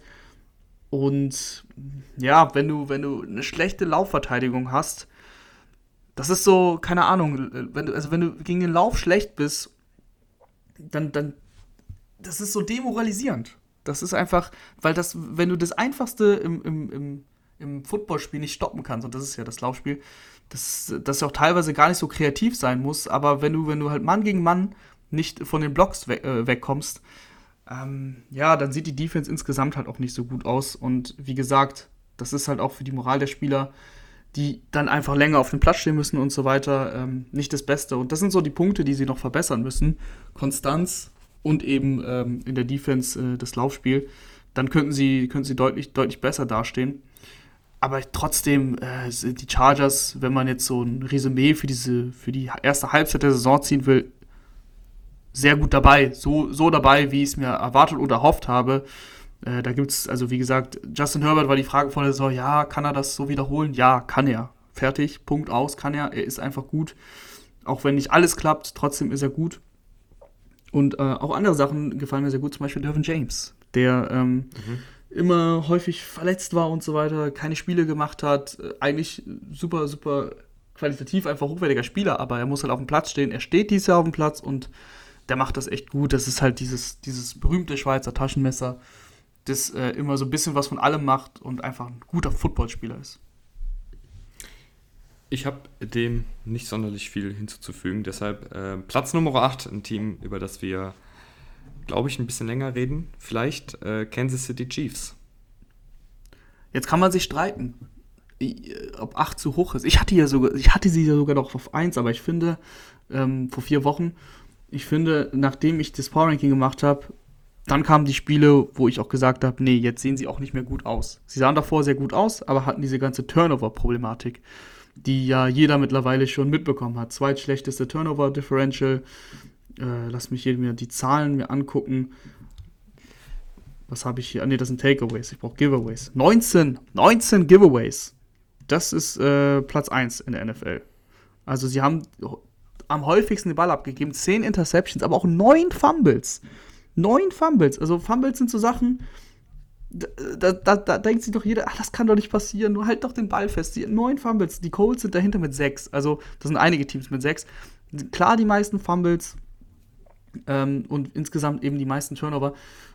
Und da waren eben diese. Ganz kurz, ja, äh, 23,4 Prozent der Drives der Chiefs enden in einem Turnover. Das ist der höchste Wert. Äh, danach kommen die Jets mit 18,7 Prozent. Da sieht man mal, was da noch die Diskrepanz ist. Ja, ähm, das ist, genau, das sind Zahlen einfach, die so, die so einfach nicht tragbar sind. Und ähm, da kannst du noch so gut sein. Aber wir reden ja jetzt hier von einem, von einem Power Ranking und eben das, was ich, was ich gerade sagen wollte, ist, dass es in den letzten Wochen dann auch nicht mehr für mich so aussah, dass ich sage, ey, das ist super, was die Chiefs da machen, sie haben halt Pech. Nee, finde ich nicht. Also gegen, gegen die Giants äh, wirkte Mahomes ein bisschen, ja, nicht verloren, aber nicht immer auf der Höhe, sagen wir es mal so. Und ähm, gegen die Titans, das war ja ein Offenbarungseid. Kelsey hat Probleme reinzukommen. Äh, Hill hatte schon einige Drops in diesem Jahr. Ein paar davon endeten auch in Turnovers. Und äh, ja, die Defense hat sich sogar ein bisschen verbessert in den letzten Spielen, aber sind wir ehrlich, es ging halt auch nicht viel schlechter. Also, äh, das, das heißt jetzt nicht, dass das eine gute Defense wäre, sondern nur, dass sie von, von katastrophal auf schlecht gesprungen sind, so in etwa. Ähm, und deswegen finde ich Platz 8 am Ende des Tages etwas hoch. Mhm. Aber du kannst das ja gerne noch begründen. Ja, meine Begründung ist halt, dass, dass Mahomes da ist. Und ich, ich, ich kann, ich bring's nicht übers Herz, äh, ein Team, was in meinen Augen immer noch einen sehr, sehr guten Quarterback hat. Vielleicht, er ist aktuell nicht der beste Quarterback der Liga. Ich glaube, das, das ist klar. Äh, aber ich finde, im Groben und Ganzen ist er trotzdem noch Top 5 ähm, und ich kann mir, und gerade Mahomes kann halt auch recht schnell wieder äh, Top 1, Top 2 werden. Und deshalb tue ich mich einfach schwer, die Chiefs viel weiter runter zu ranken, weil ich, sind wir mal ehrlich, hat man wirklich jetzt Angst, dass die Chiefs dauerhaft so schlecht spielen? Ich weiß es nicht. Ich finde es irgendwie, ich finde es total schwierig. Ich kann, dieses Team ist so bekloppt. Ja, aber ich, du hast halt, du denkst. Ich meine, wir können natürlich auf der anderen Seite, Rahman, wir können natürlich auf der anderen Seite hier auch jetzt nicht 18 Spieltage sitzen und sagen, ja, die Turnover werden schon zurückgehen, wenn, wenn die am 17. Spieltag immer noch fünf Picks werfen. Weißt ja, du? Das ja. ist halt. Ja. Das geht halt auch nicht. Ich, ich finde es schwierig. Ich finde es schwierig. Es ist, es ist schwierig und ich sage am Ende des Tages halt, dass die Chiefs momentan so ein bisschen auf ihr Kryptonit stoßen, im Sinne von, dass sie keine Lösung finden gegen, gegen dieses Too-High-Safety-System, dass ähm, die, die Gegner eben nicht mehr blitzen, kaum blitzen und ähm, dass die Chiefs konstanten Football spielen müssen. Und momentan spielen sie keinen konstanten Football. Ähm, dadurch, dass du dieses Cover-Too-High-System spielst, ist Tyreek Hills Explosionsgefahr limitiert. Ähm, er schlägt dich nicht mehr over the top in den letzten Spielen, weil eben mindestens zwei Spieler auf ihn angesetzt sind. Das funktioniert. Andere Spieler steppen nicht ab. Und sonst ist in dieser Rolle, in dieser Funktion dann immer Travis Kelsey aufgegangen. Und ich weiß nicht, woran es liegt. Ich, ich weiß es nicht. Aber Travis Kelsey, finde ich, schafft es nicht mehr so konstant, ähm, Separation zu kreieren. Ja, er schafft es schon noch, ne? Versteht mich nicht, aber nicht mehr so konstant, so wie er auf einem Elite-Level das mal getan hat. Und dann äh, fe fehlen dir die Optionen, weil dass, dass, die, dass die Chiefs äh, Nummer 3 Receiver und so weiter und auch Nummer 2, Nicole Hartman macht das gar nicht verkehrt, aber trotzdem fehlt da halt einfach ein Spieler. Sie haben Josh Gordon geholt, den muss man, muss man nicht großartig drüber reden bisher. Ähm, wird in der Offense zwar eingesetzt, aber, aber macht da jetzt nicht viel. Und ähm, ich finde auch, dass Patrick Mahomes einfach, wenn man sich die Spiele nochmal anguckt, in den letzten zwei Wochen oder letzten zwei, drei Wochen, abgesehen von den Turnovern, schlechter spielt. Er wirkt mhm. unruhiger, er bleibt in der sauberen Pocket manchmal nicht drin und läuft einfach raus. Er übersieht auch einfach freie Spieler. Also ich habe ein paar Plays ge gesehen, wo Kelsey wirklich offen war und ihn ignoriert hat. So, das verstehe ich nicht. Und, und das sind aber so Sachen, die musst du ihm ankreiden. Und deswegen ähm, bleibe ich dabei, dass die Chiefs momentan kein Top-10-Team sind. Muss man, muss man mhm. leider so sagen. Eine positive Sache will ich noch loswerden. Die Offensive Line, äh, gerade die beiden Rookies, Creed Humphrey und Trey Smith, Trey Smith, äh, die spielen wirklich eine sehr, sehr gute Saison. Vielleicht ist ja auch da, wenn man, äh, wir haben es am Dienstag schon gesagt, äh, hier auch vielleicht ein bisschen mehr noch aufs Laufspiel setzt. Einfach auch, um die Defensiven aus diesem Too High rauszukriegen, ähm, um auch die Turnover zu vermeiden, obwohl auch hier ja die Fumbles wieder ähm, ein Problem sind bei den Running Backs. Vielleicht ist das aber nochmal so eine Sache, die diese Offensive ein bisschen mehr Rhythmus gibt, ein bisschen mehr ähm, zumindest Sicherheit. Ich, ich, ich weiß es nicht, aber auf der anderen Seite denke ich halt auch, ist mal Holmes, also keine Ahnung. machen wir weiter, machen wir weiter. Oh, weiter ja. Platz 7. Baltimore, die Ravens. Viel höher hätte ich sie auch nicht eingeschätzt. Ich bin, ich mhm. bin ein Kritiker. Ich, ich bin Kritiker. Ich glaube, dass du, dass du am Ende des Tages auf die Nase fällst mit dem Konstrukt, das du da aufbaust, ähm, dass alles auf Lamars Schultern lastet. Ich glaube nicht, dass das, dass das gut gehen kann. Äh, die Ravens kriegen jetzt ein paar Spieler zurück. Sie, sie hatten ja schon ein paar Verletzte, also die meisten auf Injured Reserve. Äh, Bateman ist schon zurück. Ähm, Nick Boyle kommt hoffentlich am Wochenende zurück. Wenn nicht das Wochenende, glaube ich, dann auf jeden Fall das nächste. Äh, ein unterschätzter, ein extrem unterschätzter Spieler. Ähm, ein Blocking Tight End, der aber halt in einem Ravens-System super wichtig ist, ne, weil Laufspiel. Ähm, mhm. Und Derek Wolf äh, sollte auch zurückkommen. Die Defensive Line, also ich, ich rede jetzt super durcheinander, ich weiß, ich, ich, ich habe also ich versuch's, ich versuche es mal zu ordnen. So, das sind die Spieler, die zurückkommen, das ist schon mal gut. Jetzt kommt das Schlechte. Die Defensive Line. Also, Calais Campbell, super Spieler, funktioniert immer noch. Aber ansonsten ist da zu wenig Production bei den, bei den Ravens. Also, es, es, es, die machen zu wenig Plays, wo du sagst, individuelle Plays, wo, wo ein Spieler einfach ähm, mal, sei es, es muss ja kein ganzes Spiel sein, aber eine Phase dominiert oder so, das, das passiert nicht. Äh, dadurch kriegst du wenig Druck, wenn du nicht blitzt. Die Ravens sind dafür bekannt, dass sie viel blitzen, aber sie lassen halt auch dann die meisten Passing Yards ähm, der gesamten Liga zu. Also da sind sie auf Platz 32 was, was zugelassene Passing Yards angeht. Klar, das, das Bengals Game hat da einiges draufgepackt. Jamar Chase hat ja gemacht, was er wollte. Und ähm, dementsprechend fehlt halt auch eben auf Cornerback etwas. Marcus Peters, das merkt man, ne, dass der, dass der die ganze Saison fehlt. Marlon Humphrey kann da nicht alles alleine machen und sah dann auch gegen, gegen Jamar Chase halt nicht gut aus, ne, um nicht zu sagen, dass er schlecht aussah, aber das ist, das ist so mein Problem. Also, es würde ja offensiv noch gehen, wenn du alles Lamar überlässt. Aber wenn du, wenn die Defensive auch nicht, auch nicht dagegen hält, so richtig, ne? Ähm, dann haben die Ravens ein Problem, weil dann musst du viel häufiger von, deinem, von deiner eigentlichen Identität wegkommen ähm, und viel häufiger noch werfen. Klar, hat Lamar jetzt schon häufig genug gezeigt, dass das geht, dass das kann, aber insgesamt fehlen da die Waffen finde ich. Klar hast, kriegst du jetzt, oder hast du Bateman zurückbekommen, Marquise Brown spielt eine echt gute Saison, aber trotzdem, also mir fehlt es qualitativ in der Offense neben Lamar, die Offensive Line, ja, schwierig, schwierig, hat, hat mal bessere Spiele, aber auch viele Spiele, wo, ich, wo man nur den Kopf schütteln kann. Ähm, und deswegen bin ich bei den Ravens echt skeptisch, was, was die Saison angeht. Also sie kommen in die Playoffs, aber viel weiter tue ich mich schwer. Mhm. Platz Nummer 6, ich mache einfach weiter, weil du hast eigentlich alles gesagt. ähm, Platz Nummer 6, äh, die Green Bay Packers. Und ich muss sagen, äh, ich hatte sie bis gestern noch einen Ticken höher.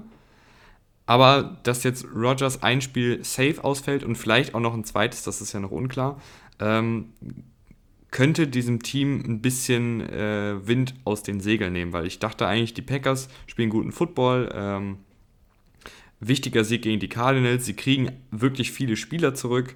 Ähm, Bakhtiari wird äh, wieder fit, äh, Davante Adams kommt zurück, dann hast du noch, äh, ist Jay Alexander kommt doch auch zurück, oder? Ja, das ist so alles äh, nicht bestätigt, aber ähm, sagen wir mal so, in den nächsten Wochen werden einige Starter äh, nochmal zurückkehren. Ja, genau, man kann die Hoffnung haben, dass die, dass die äh, Starter zurückkommen. Einige Starter werden zurückkommen und ich dachte mir, okay, dann, dann nimmt der Packers Zug jetzt wirklich Fahrt auf ähm, und die Saison geht jetzt für die Packers erst so richtig los.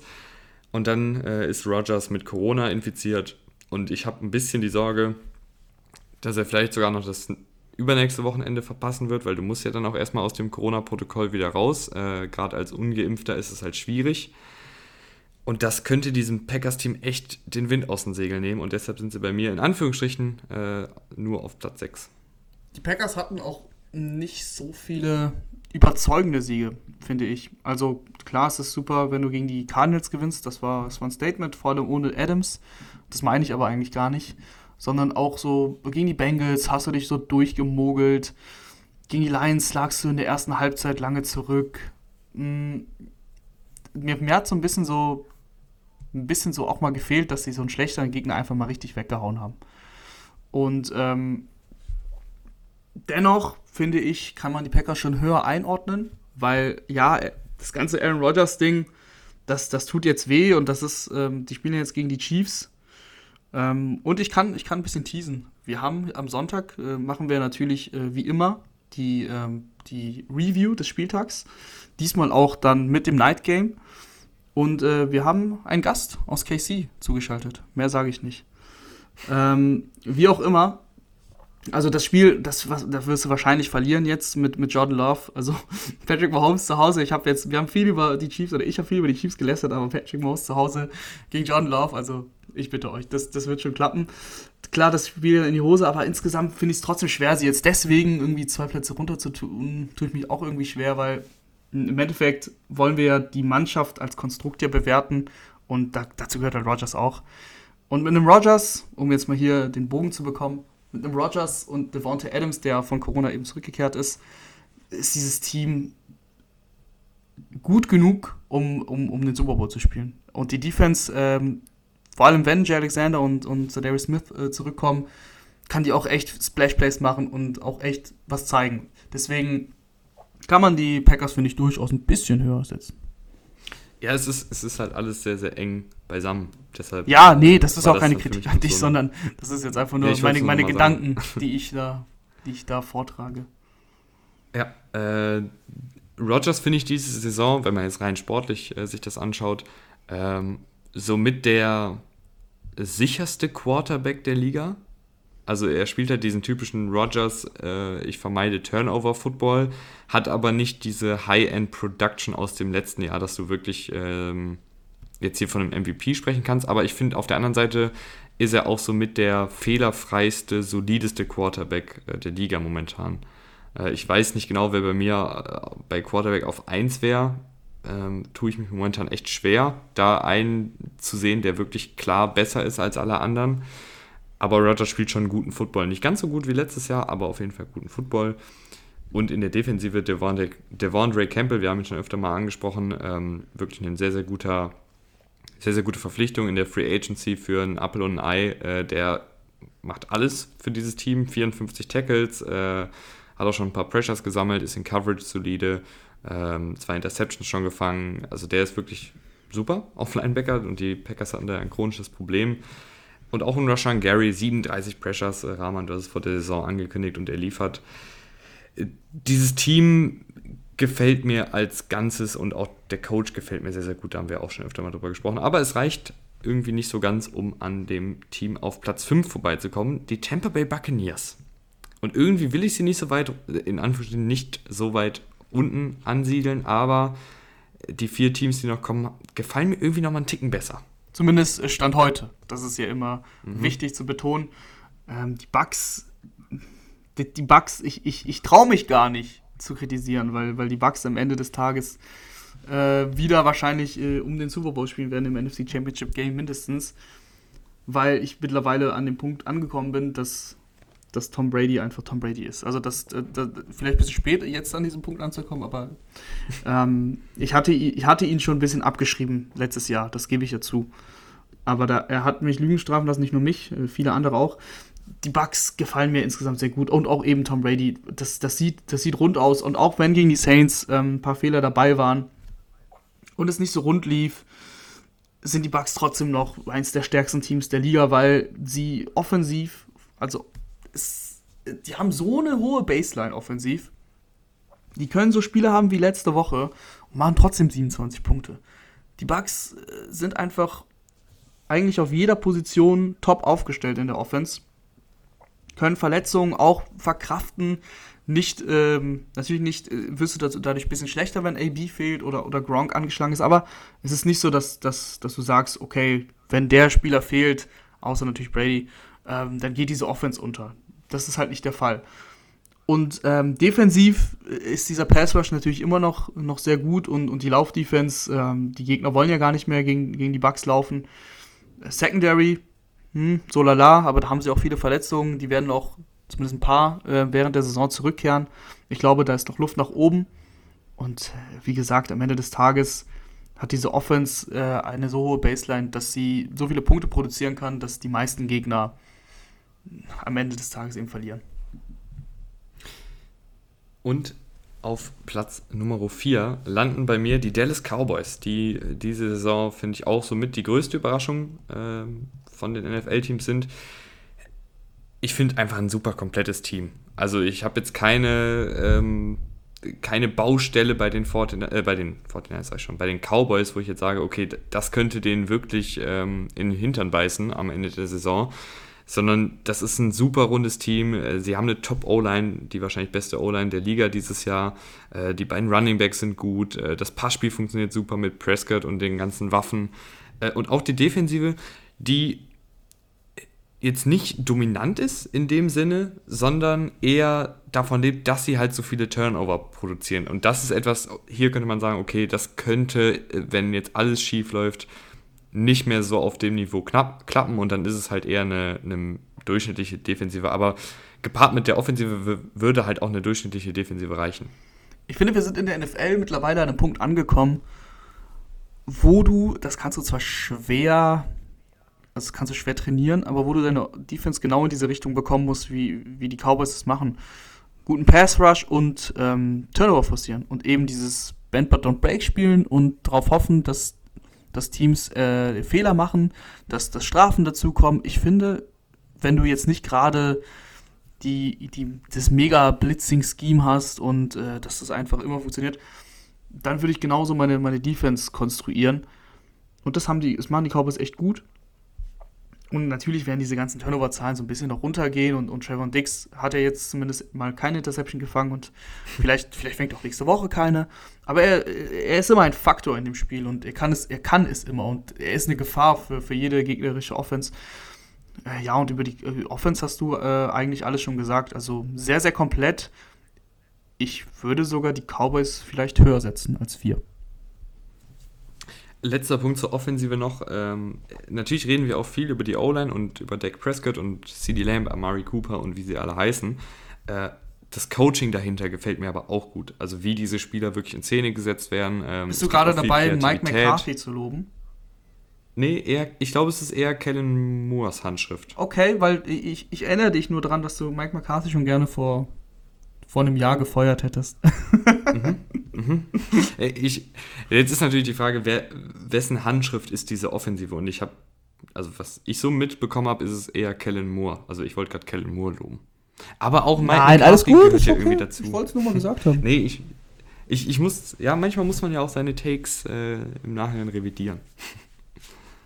Ich glaube, um dir ein bisschen beiseite zu stehen, diese Offense, die Mike McCarthy hier betreut, ist personell so gut aufgestellt, dass er gar nicht so viel verkehrt machen kann.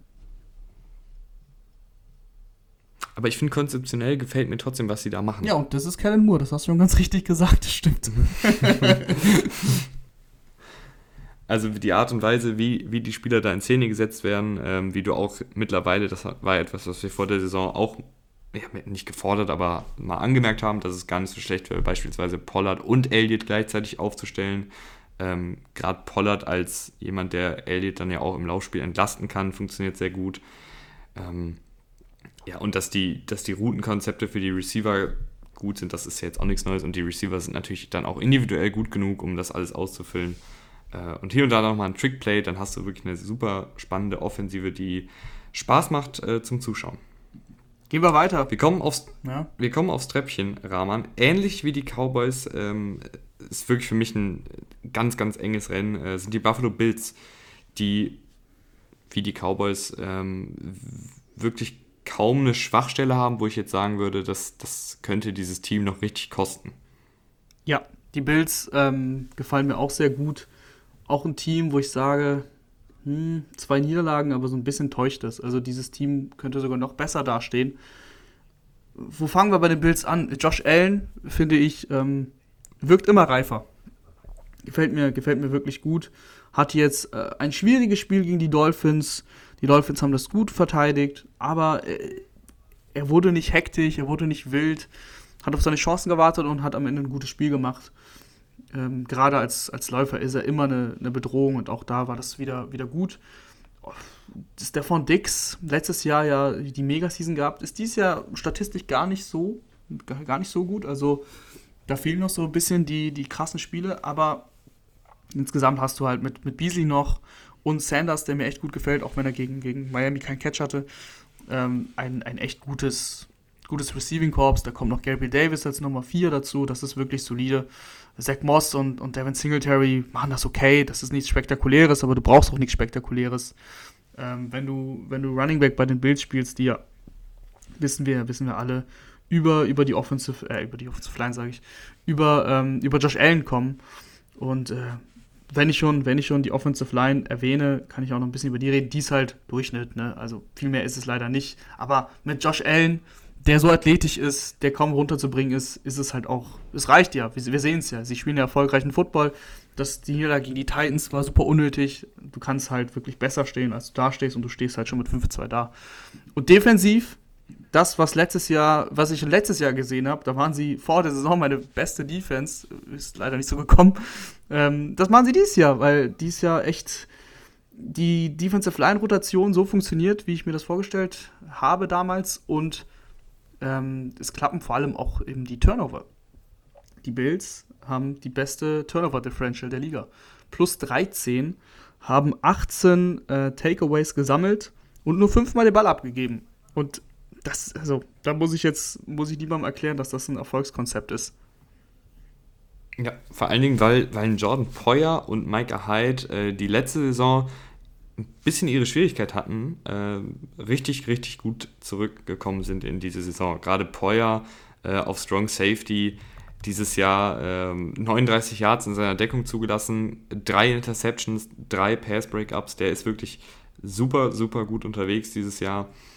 Und dann der Pass Rush, angeführt von Jerry Hughes, der irgendwie auch nicht richtig altert und seit Ewigkeiten unterm Radar fliegt. Wieder 24 Pressures, wieder eine super Saison.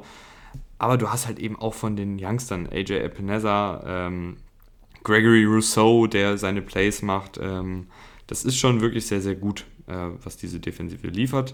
Äh, ich bin mal gespannt, wenn es noch gegen ein paar dickere Brocken geht, gerade gegen wirklich richtig gute Offensiven. Bin ich mal gespannt, ob sie da standhalten können. Aber bisher äh, ist es defensiv top rundum top, würde ich sagen. Und jetzt bin ich wirklich gespannt, wen du denn noch besser siehst als diese Super Bills.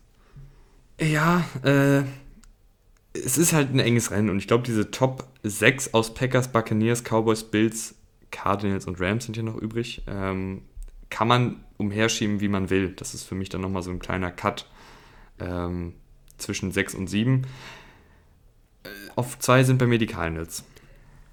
Und die Cardinals ich meine, die waren jetzt letzte Woche einen, einen AJ Green Catch entfernt davon 7 und 0 zu stehen. Ein AJ Green umdrehen. Und, ja. Ah, und übrigens 8-0. ja, genau. 8-0 zu stehen. Gehen jetzt in eine Bye Week. Ich glaube, die Bye Week kommt auch ganz gelegen, weil Murray hat ja Probleme am Knöchel. Ähm, ich glaube, Rodney Hudson, Corey Peters und so sind ja eh verletzt, können Moment mal, langsam Moment wieder mal, ans Team. Ähm, wann ist die Bye Week? Jetzt? Nee. Die ist nicht jetzt. Die spielen gegen San Francisco. Äh, nicht die Bye Week, diese. Ja, ich meine diese Mini-Buy, also dass du halt vom, so. vom, Thursday, vom, Thursday, Night Game, dann hast du ja, weißt du? Ja, jetzt habe ich es verstanden. Ähm, Aber wenn wir schon ja, äh, bei dem Punkt sind, ganz kurz, äh, Murray und Hopkins sind Game Time Decisions. Das habe ich gerade bekommen als, mhm. als Push. Also es könnte sein, dass die Cardinals wirklich extrem geschwächt in das Spiel gegen, gegen die 49ers gehen müssen. Mhm. Und jetzt kannst du weiter über die Cardinals reden. Ja, ansonsten äh, haben wir, glaube ich, die, die Cardinals schon, schon genug gelobt in, in diesem Podcast dieses Jahr. Äh, offensiv ist es nach wie vor sehr gut. Äh, gegen, gegen die Packers hat es ein bisschen gestockt, weil dann auch ein Hopkins angeschlagen rausgegangen ist und weil die Packers Defensive ja auch erstaunlich gut ist dieses Jahr. Ich glaube aber trotzdem daran, dass Murray, wenn er wieder fit ist und ich, ich, ich würde fast so weit gehen, wenn er jetzt wirklich so angeschlagen ist, dass es eine Game-Time-Decision ist, lass ihn vielleicht lieber eine Woche raus, oder? Ja, bin ich, bin ich absolut d'accord. Ähm, Kyler Murray vom Spielstil her, das war, haben wir letztes Jahr schon gesehen, wenn er dann angeschlagen ist, dann sieht das nicht mehr so, so aus, wie wir das gerne hätten. Also es ist so ein Quarterback, wo du sagst, der, der muss schon, der kann jetzt nicht irgendwie, okay, dann macht er den reinen Pocket Passer, auch wenn er aus der Pocket passen kann, aber wenn er den reinen Pocket Passer macht, dann findest, nimmst du ihm seine Qualität auch ein bisschen weg und deswegen lass den Jungen fit werden. Du spielst gegen die 49ers, ein bisschen Glück kannst du vielleicht auch mit äh, Colt McCoy gewinnen, wer weiß das schon. Ähm, aber du stehst 7-1, wenn er, wenn er nicht fit ist, dann, dann lass ihn bitte auf der Bank. Ähm, was mir allerdings ein bisschen Sorgen macht, ist der lange Ausfall von JJ Watt, der ja wahrscheinlich diese Saison nicht zurückkommen wird. Und da hatten wir auch schon drüber geredet, aber ich sage es hier auch nochmal. Ähm, einfach weil er so eine gewisse, ähm, so ein gewisses Mindset mit in diese Defensive gebracht hat und die Defensive ja eh ihre Probleme hatte in der Laufverteidigung. Da war JJ Watt auch gut. Äh, jetzt ist er weg. Ähm, und er war auch individuell, hatte eine gute Saison gespielt. Ich bin mal gespannt, wie, wie die Cardinals Defensive sich jetzt so entwickelt. Ähm, ich fand, was sie gemacht sie haben ja diese sehr aggressive Defensive gespielt, dass sie eben, wie wir eben bei den Cowboys gesagt haben, auf Turnover spekulieren und jetzt nicht unbedingt die aller sicherste Defensive sind, sondern auch äh, Big Plays ruhig mal zulassen, aber dann eben auch Turnover kreieren können ich habe ein bisschen Sorge, dass die Defensive einen Schritt zurück machen könnte. Ähm, aber ansonsten bin ich bei den Cardinals eigentlich relativ optimistisch für den Rest der Saison. Ich meine, warum auch nicht? Die stehen ja 7-1. Ja, gut, das ist immer ein trügerisches Argument. Siehe die Steelers von letztem Jahr. Mhm. Ja, stimmt auch. Wieder. Aber ähm, ich fand wirklich, sie haben in einem Spiel, wo es nicht lief gegen die Packers, äh, letzte Woche dann echt eine gute zweite Halbzeit hingelegt. Sie haben das Spiel nicht gewonnen, das war Pech. Aber ähm, sie haben gezeigt, dass obwohl die Laufverteidigung nicht passt und obwohl du offensichtlichste Sachen nicht verteidigen kannst ohne Adams, Passer auf Jones, ähm, dass sie trotzdem in diesem Spiel waren und das, wie gesagt, hätten gewinnen können. Deswegen bin ich auch guter Dinge bei den Cardinals 2. Bin ich auch ehrlich, ähm, hätte ich vielleicht jetzt nicht mehr gemacht, aber du hast es ganz gut gesagt, eben die Top 6 kann man da schon fast beliebig verschieben. Von daher ist es auch okay. Platz Nummer 1 deshalb die LA Rams, die für mich irgendwie, da, da fühle ich mich am wohlsten. Also ich, ich weiß nicht, ob ich die Rams von Platz 1 mir wegreden lassen würde. Nö. Ehrlich gesagt. Nö. Ich hätte sie auch auf 1. Ähm, das einzige, der einzige Grund, warum ich sie das letzte Mal nicht auf 1 hatte, war halt dieses Cardinals-Spiel, was, was direkt davor war. Und dann wäre es auch schwer zu argumentieren gewesen, sie auf 1 zu setzen. Aber die Rams, so vom gesamten Konstrukt, von, von wirklich jeder Facette, gefallen mir aktuell am besten. Also, ob es jetzt Matthew Stafford ist, ob es Cooper Cup ist, der ein Elite-Wide Receiver mittlerweile ist. Ähm, aber sie haben noch dahinter Waffen wie, wie ein Bobby Woods und Van Jefferson, finde ich, macht das als Deep Threat gut. Er macht es so gut, dass sie Deshaun Jackson entlassen haben, zum Beispiel. Ähm, und, und auch Daryl Henderson. Also, dass Akers fehlt, und ich möchte die grundsätzliche Debatte nicht aufmachen, aber äh, ja, also als, als Backup Running Back macht er, das, macht er das auch gut. Er macht das jetzt nicht super oder so, aber er füllt seine Rolle aus und die ist halt ähm, als Running Back in einem Team nicht, nicht, die, nicht die wichtigste, sagen wir es mal so. Und äh, defensiv haben sie jetzt Von Miller geholt. Äh, das wird wirklich spektakulär. Und das manche, ja. Raman, manche, äh, ich habe jetzt schon ein bisschen gelesen, dass, dass Von Miller washed ist, also dass oh, nicht mehr, was? Wer sagt denn sowas? Äh, so viel, ich, ich nenne keine Namen, aber ich habe ich hab so ein bisschen gesehen Boah. nach dem Motto, dass es zu viel ist für einen Von Miller, oh. ähm, die Picks daherzugeben. Kacke, sorry. Äh, ich finde ich find Von Miller, äh, was man natürlich sagen kann, er ist was älter, er hatte Verletzungsprobleme, aber dieses Jahr ist das auch wieder der, jetzt natürlich nicht der Elite Von Miller, aber es ist auf jeden Fall noch auf einem super hohen Niveau, was der spielt.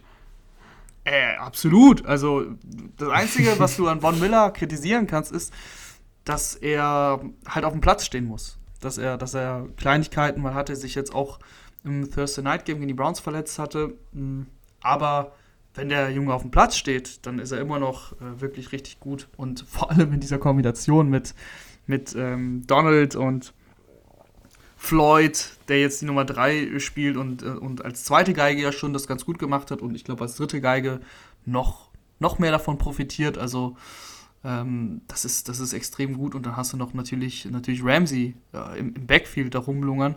Also die Rams, wirklich, ich, ich, ich habe kaum Worte für diese Defense. Ähm, ich glaube, dass diese Defense schon Plays zulassen wird, aber sie werden so viele Big Plays machen. Ob es Tackles for Lost sind, Fumbles kreieren, einen Pick fangen, was auch immer, dass, dass diese Defense einfach Elite sein wird. Ja, ähm, was mir auch an diesem Team gefällt, abseits äh, der Spieler, ist, das Coaching ist ja top und dann auch so Kleinigkeiten, warum ich mich bei den Rams so sicher fühle. Äh, die Rams haben bisher vier Strafen pro Spiel kassiert. Äh, das ist der höchste Wert der Liga, also beziehungsweise der, der niedrigste Wert der Liga. Also sie kassieren die wenigsten Strafen in der Liga und das ist dann für mich einfach nochmal so sowas, das macht halt die Top-Teams aus, dass du dir halt nicht irgendwelche bescheuerten Voll-Starts leistest oder dass du Roughing the Passer-Calls kassierst und so, sondern dass du halt einfach ein super diszipliniertes Football-Team auch bist. Und ja, ich, ich meine, du hast ja schon alles gesagt, die, die Offensive Line kann man noch kurz äh, hervorheben, die ist jetzt nicht super gut, aber die ist halt schon gut. Ähm, man kennt jetzt vielleicht die Einzelspieler da nicht so wirklich, ähm, also der Autonormalverbraucher kennt die Einzelspieler jetzt nicht so wirklich da, aber die machen auch alle einen guten Job und ermöglichen halt Stafford äh, sein Ding zu machen. Und ich finde auch Stafford hat sich da ganz gut eingegroovt. Da war ja gerade am Anfang hier und da mal ein paar Spiele oder Aktionen dabei, wo man sich gedacht hat, uh, das war jetzt aber nicht so gut. Ich finde, der wirkt aber mittlerweile sehr, sehr komfortabel in dieser Offensive. Der dirigiert die vor allen Dingen gut. Der, der checkt die Plays an der Line of Scrimmage, äh, wenn ihm der gegnerische Look nicht passt. Ähm, und defensiv, letzter Satz, den ich dazu sagen will, Jalen Ramsey, äh, was mir da aufgefallen ist, dass sie ihn sehr, sehr häufig mittlerweile in den Slot packen, ähm, um auch in der Laufverteidigung helfen zu können. Und äh, das ist ja was, was Jalen Ramsey mit seiner Größe und seiner Athletik sehr, sehr gut kann, äh, weil du kannst halt logischerweise aus dem Slot schneller gerade gegen Outside Zone ähm, als, als Slot-Cornerback verteidigen, als wenn er jetzt Outside stehen würde. Das ist sehr, sehr gut. Und äh, ich glaube, man kommt aus dem Loben fast gar nicht mehr raus. Und jetzt mit Donald und Von Miller in der Defensive Line, das wird wirklich spaßig. Vor allen Dingen, vor allen Dingen wenn du die beiden dann noch auf dieselbe Seite stellst. ja, ähm, das, das, da kannst du wirklich sehr, sehr kreativ auch als äh, Defensive Coordinator arbeiten. Ich, ich freue mich auch drauf und ähm, ich, ich muss jetzt zum, zum Abschluss, muss ich dich noch mal so ein bisschen reinreiten. Mhm. Vor der Saison haben wir unsere schönen Division Previews gehabt. Mhm. Weißt du noch, wie du die Rams eingeschätzt hattest? Ich hatte diese ganze Division äh, 9-7 eingeschätzt und die äh, 49ers. 9-7 gibt es nicht. Äh, war es 9-8? Äh, du hattest 9-8, ja. Ja, ich hatte alle, ich hatte Cardinals, Seahawks und Rams 9-8 und die 49ers äh, 11-6. Ja. Ähm, Weil, ja, ja, ja das, musst du, nee, das musst du nicht begründen. Das haben wir doch begründet in der Division Preview, die kann man sich nochmal anhören. Und weißt du, warum man sich die noch nochmal anhören kann? Ich meine mich zu erinnern, dass wir eine Wette abgeschlossen hätten. wir hatten, glaube ich, eine Wette abgeschlossen, weil ich hatte 12,5, du 9,8 und wir sind selten so weit auseinander bei, bei diesen Tipps gewesen. Und ich glaube, die Wette war, wenn sie elf Spiele gewinnen, dann schuldest du mir auf jeden Fall was. Von daher, ähm, es sind, glaube ich, nur noch vier, die fehlen. Sie stehen ja 7-1 warten wir es mal ab, aber ich glaube, ich bin da ganz guter Dinge. Ja, ich, ich glaube, ich war ein bisschen zu. Ich weiß auch nicht warum. ich weiß ehrlich gesagt nicht, warum ich zu pessimistisch war. Ich glaube, es war die Mischung aus dem Abgang von Staley. Da habe ich gedacht, die Defensive könnte einen größeren Schritt nach hinten machen und sie sind ja auch nicht ganz so krass wie letztes Jahr. Und ich war mir halt also ich, natürlich ist Stafford ein Upgrade über Goff gewesen, aber ich, ich wusste nicht wirklich, kann er jetzt wirklich ab Tag 1 diese Offensive dirigieren? Er hatte ja, glaube ich, dann auch eine, sich noch eine Verletzung gegen Ende seiner Lions-Karriere zugezogen. Ich glaube, da war ich einfach, da hatte ich zu viel Schiss in den Buchs. Ist ja auch okay. Ich sag, also die, auf die ganzen Prognosen, da blicken wir irgendwann in der Offseason und da habe ich auch sehr, sehr viel verhauen. Aber man, man, man muss ja auch mal sich selber auf die Schulter klopfen. Jo. Und ich finde, für zwei Stunden fünf können wir uns jetzt auch mal auf die Schulter klopfen und Feierabend machen. Ich hoffe, wenn ihr hier noch dran seid nach zwei Stunden, ne, Hut ab. Ähm, schaltet auf jeden Fall dann auch am Montag wieder ein. Äh, ich hoffe, es hat euch gefallen. Die Folgen sind immer super viel Arbeit, aber irgendwie auch mal cool. Äh, Gerade wenn man dann über alle Teams mal schwatzt. Und wir freuen uns, wenn ihr dann in ein paar Tagen schon wieder einschaltet. Bis dahin. Ciao, ciao. Ciao. Fast ciao vergessen zu sagen. Kam ein bisschen ja, spät. ich hab's fast vergessen.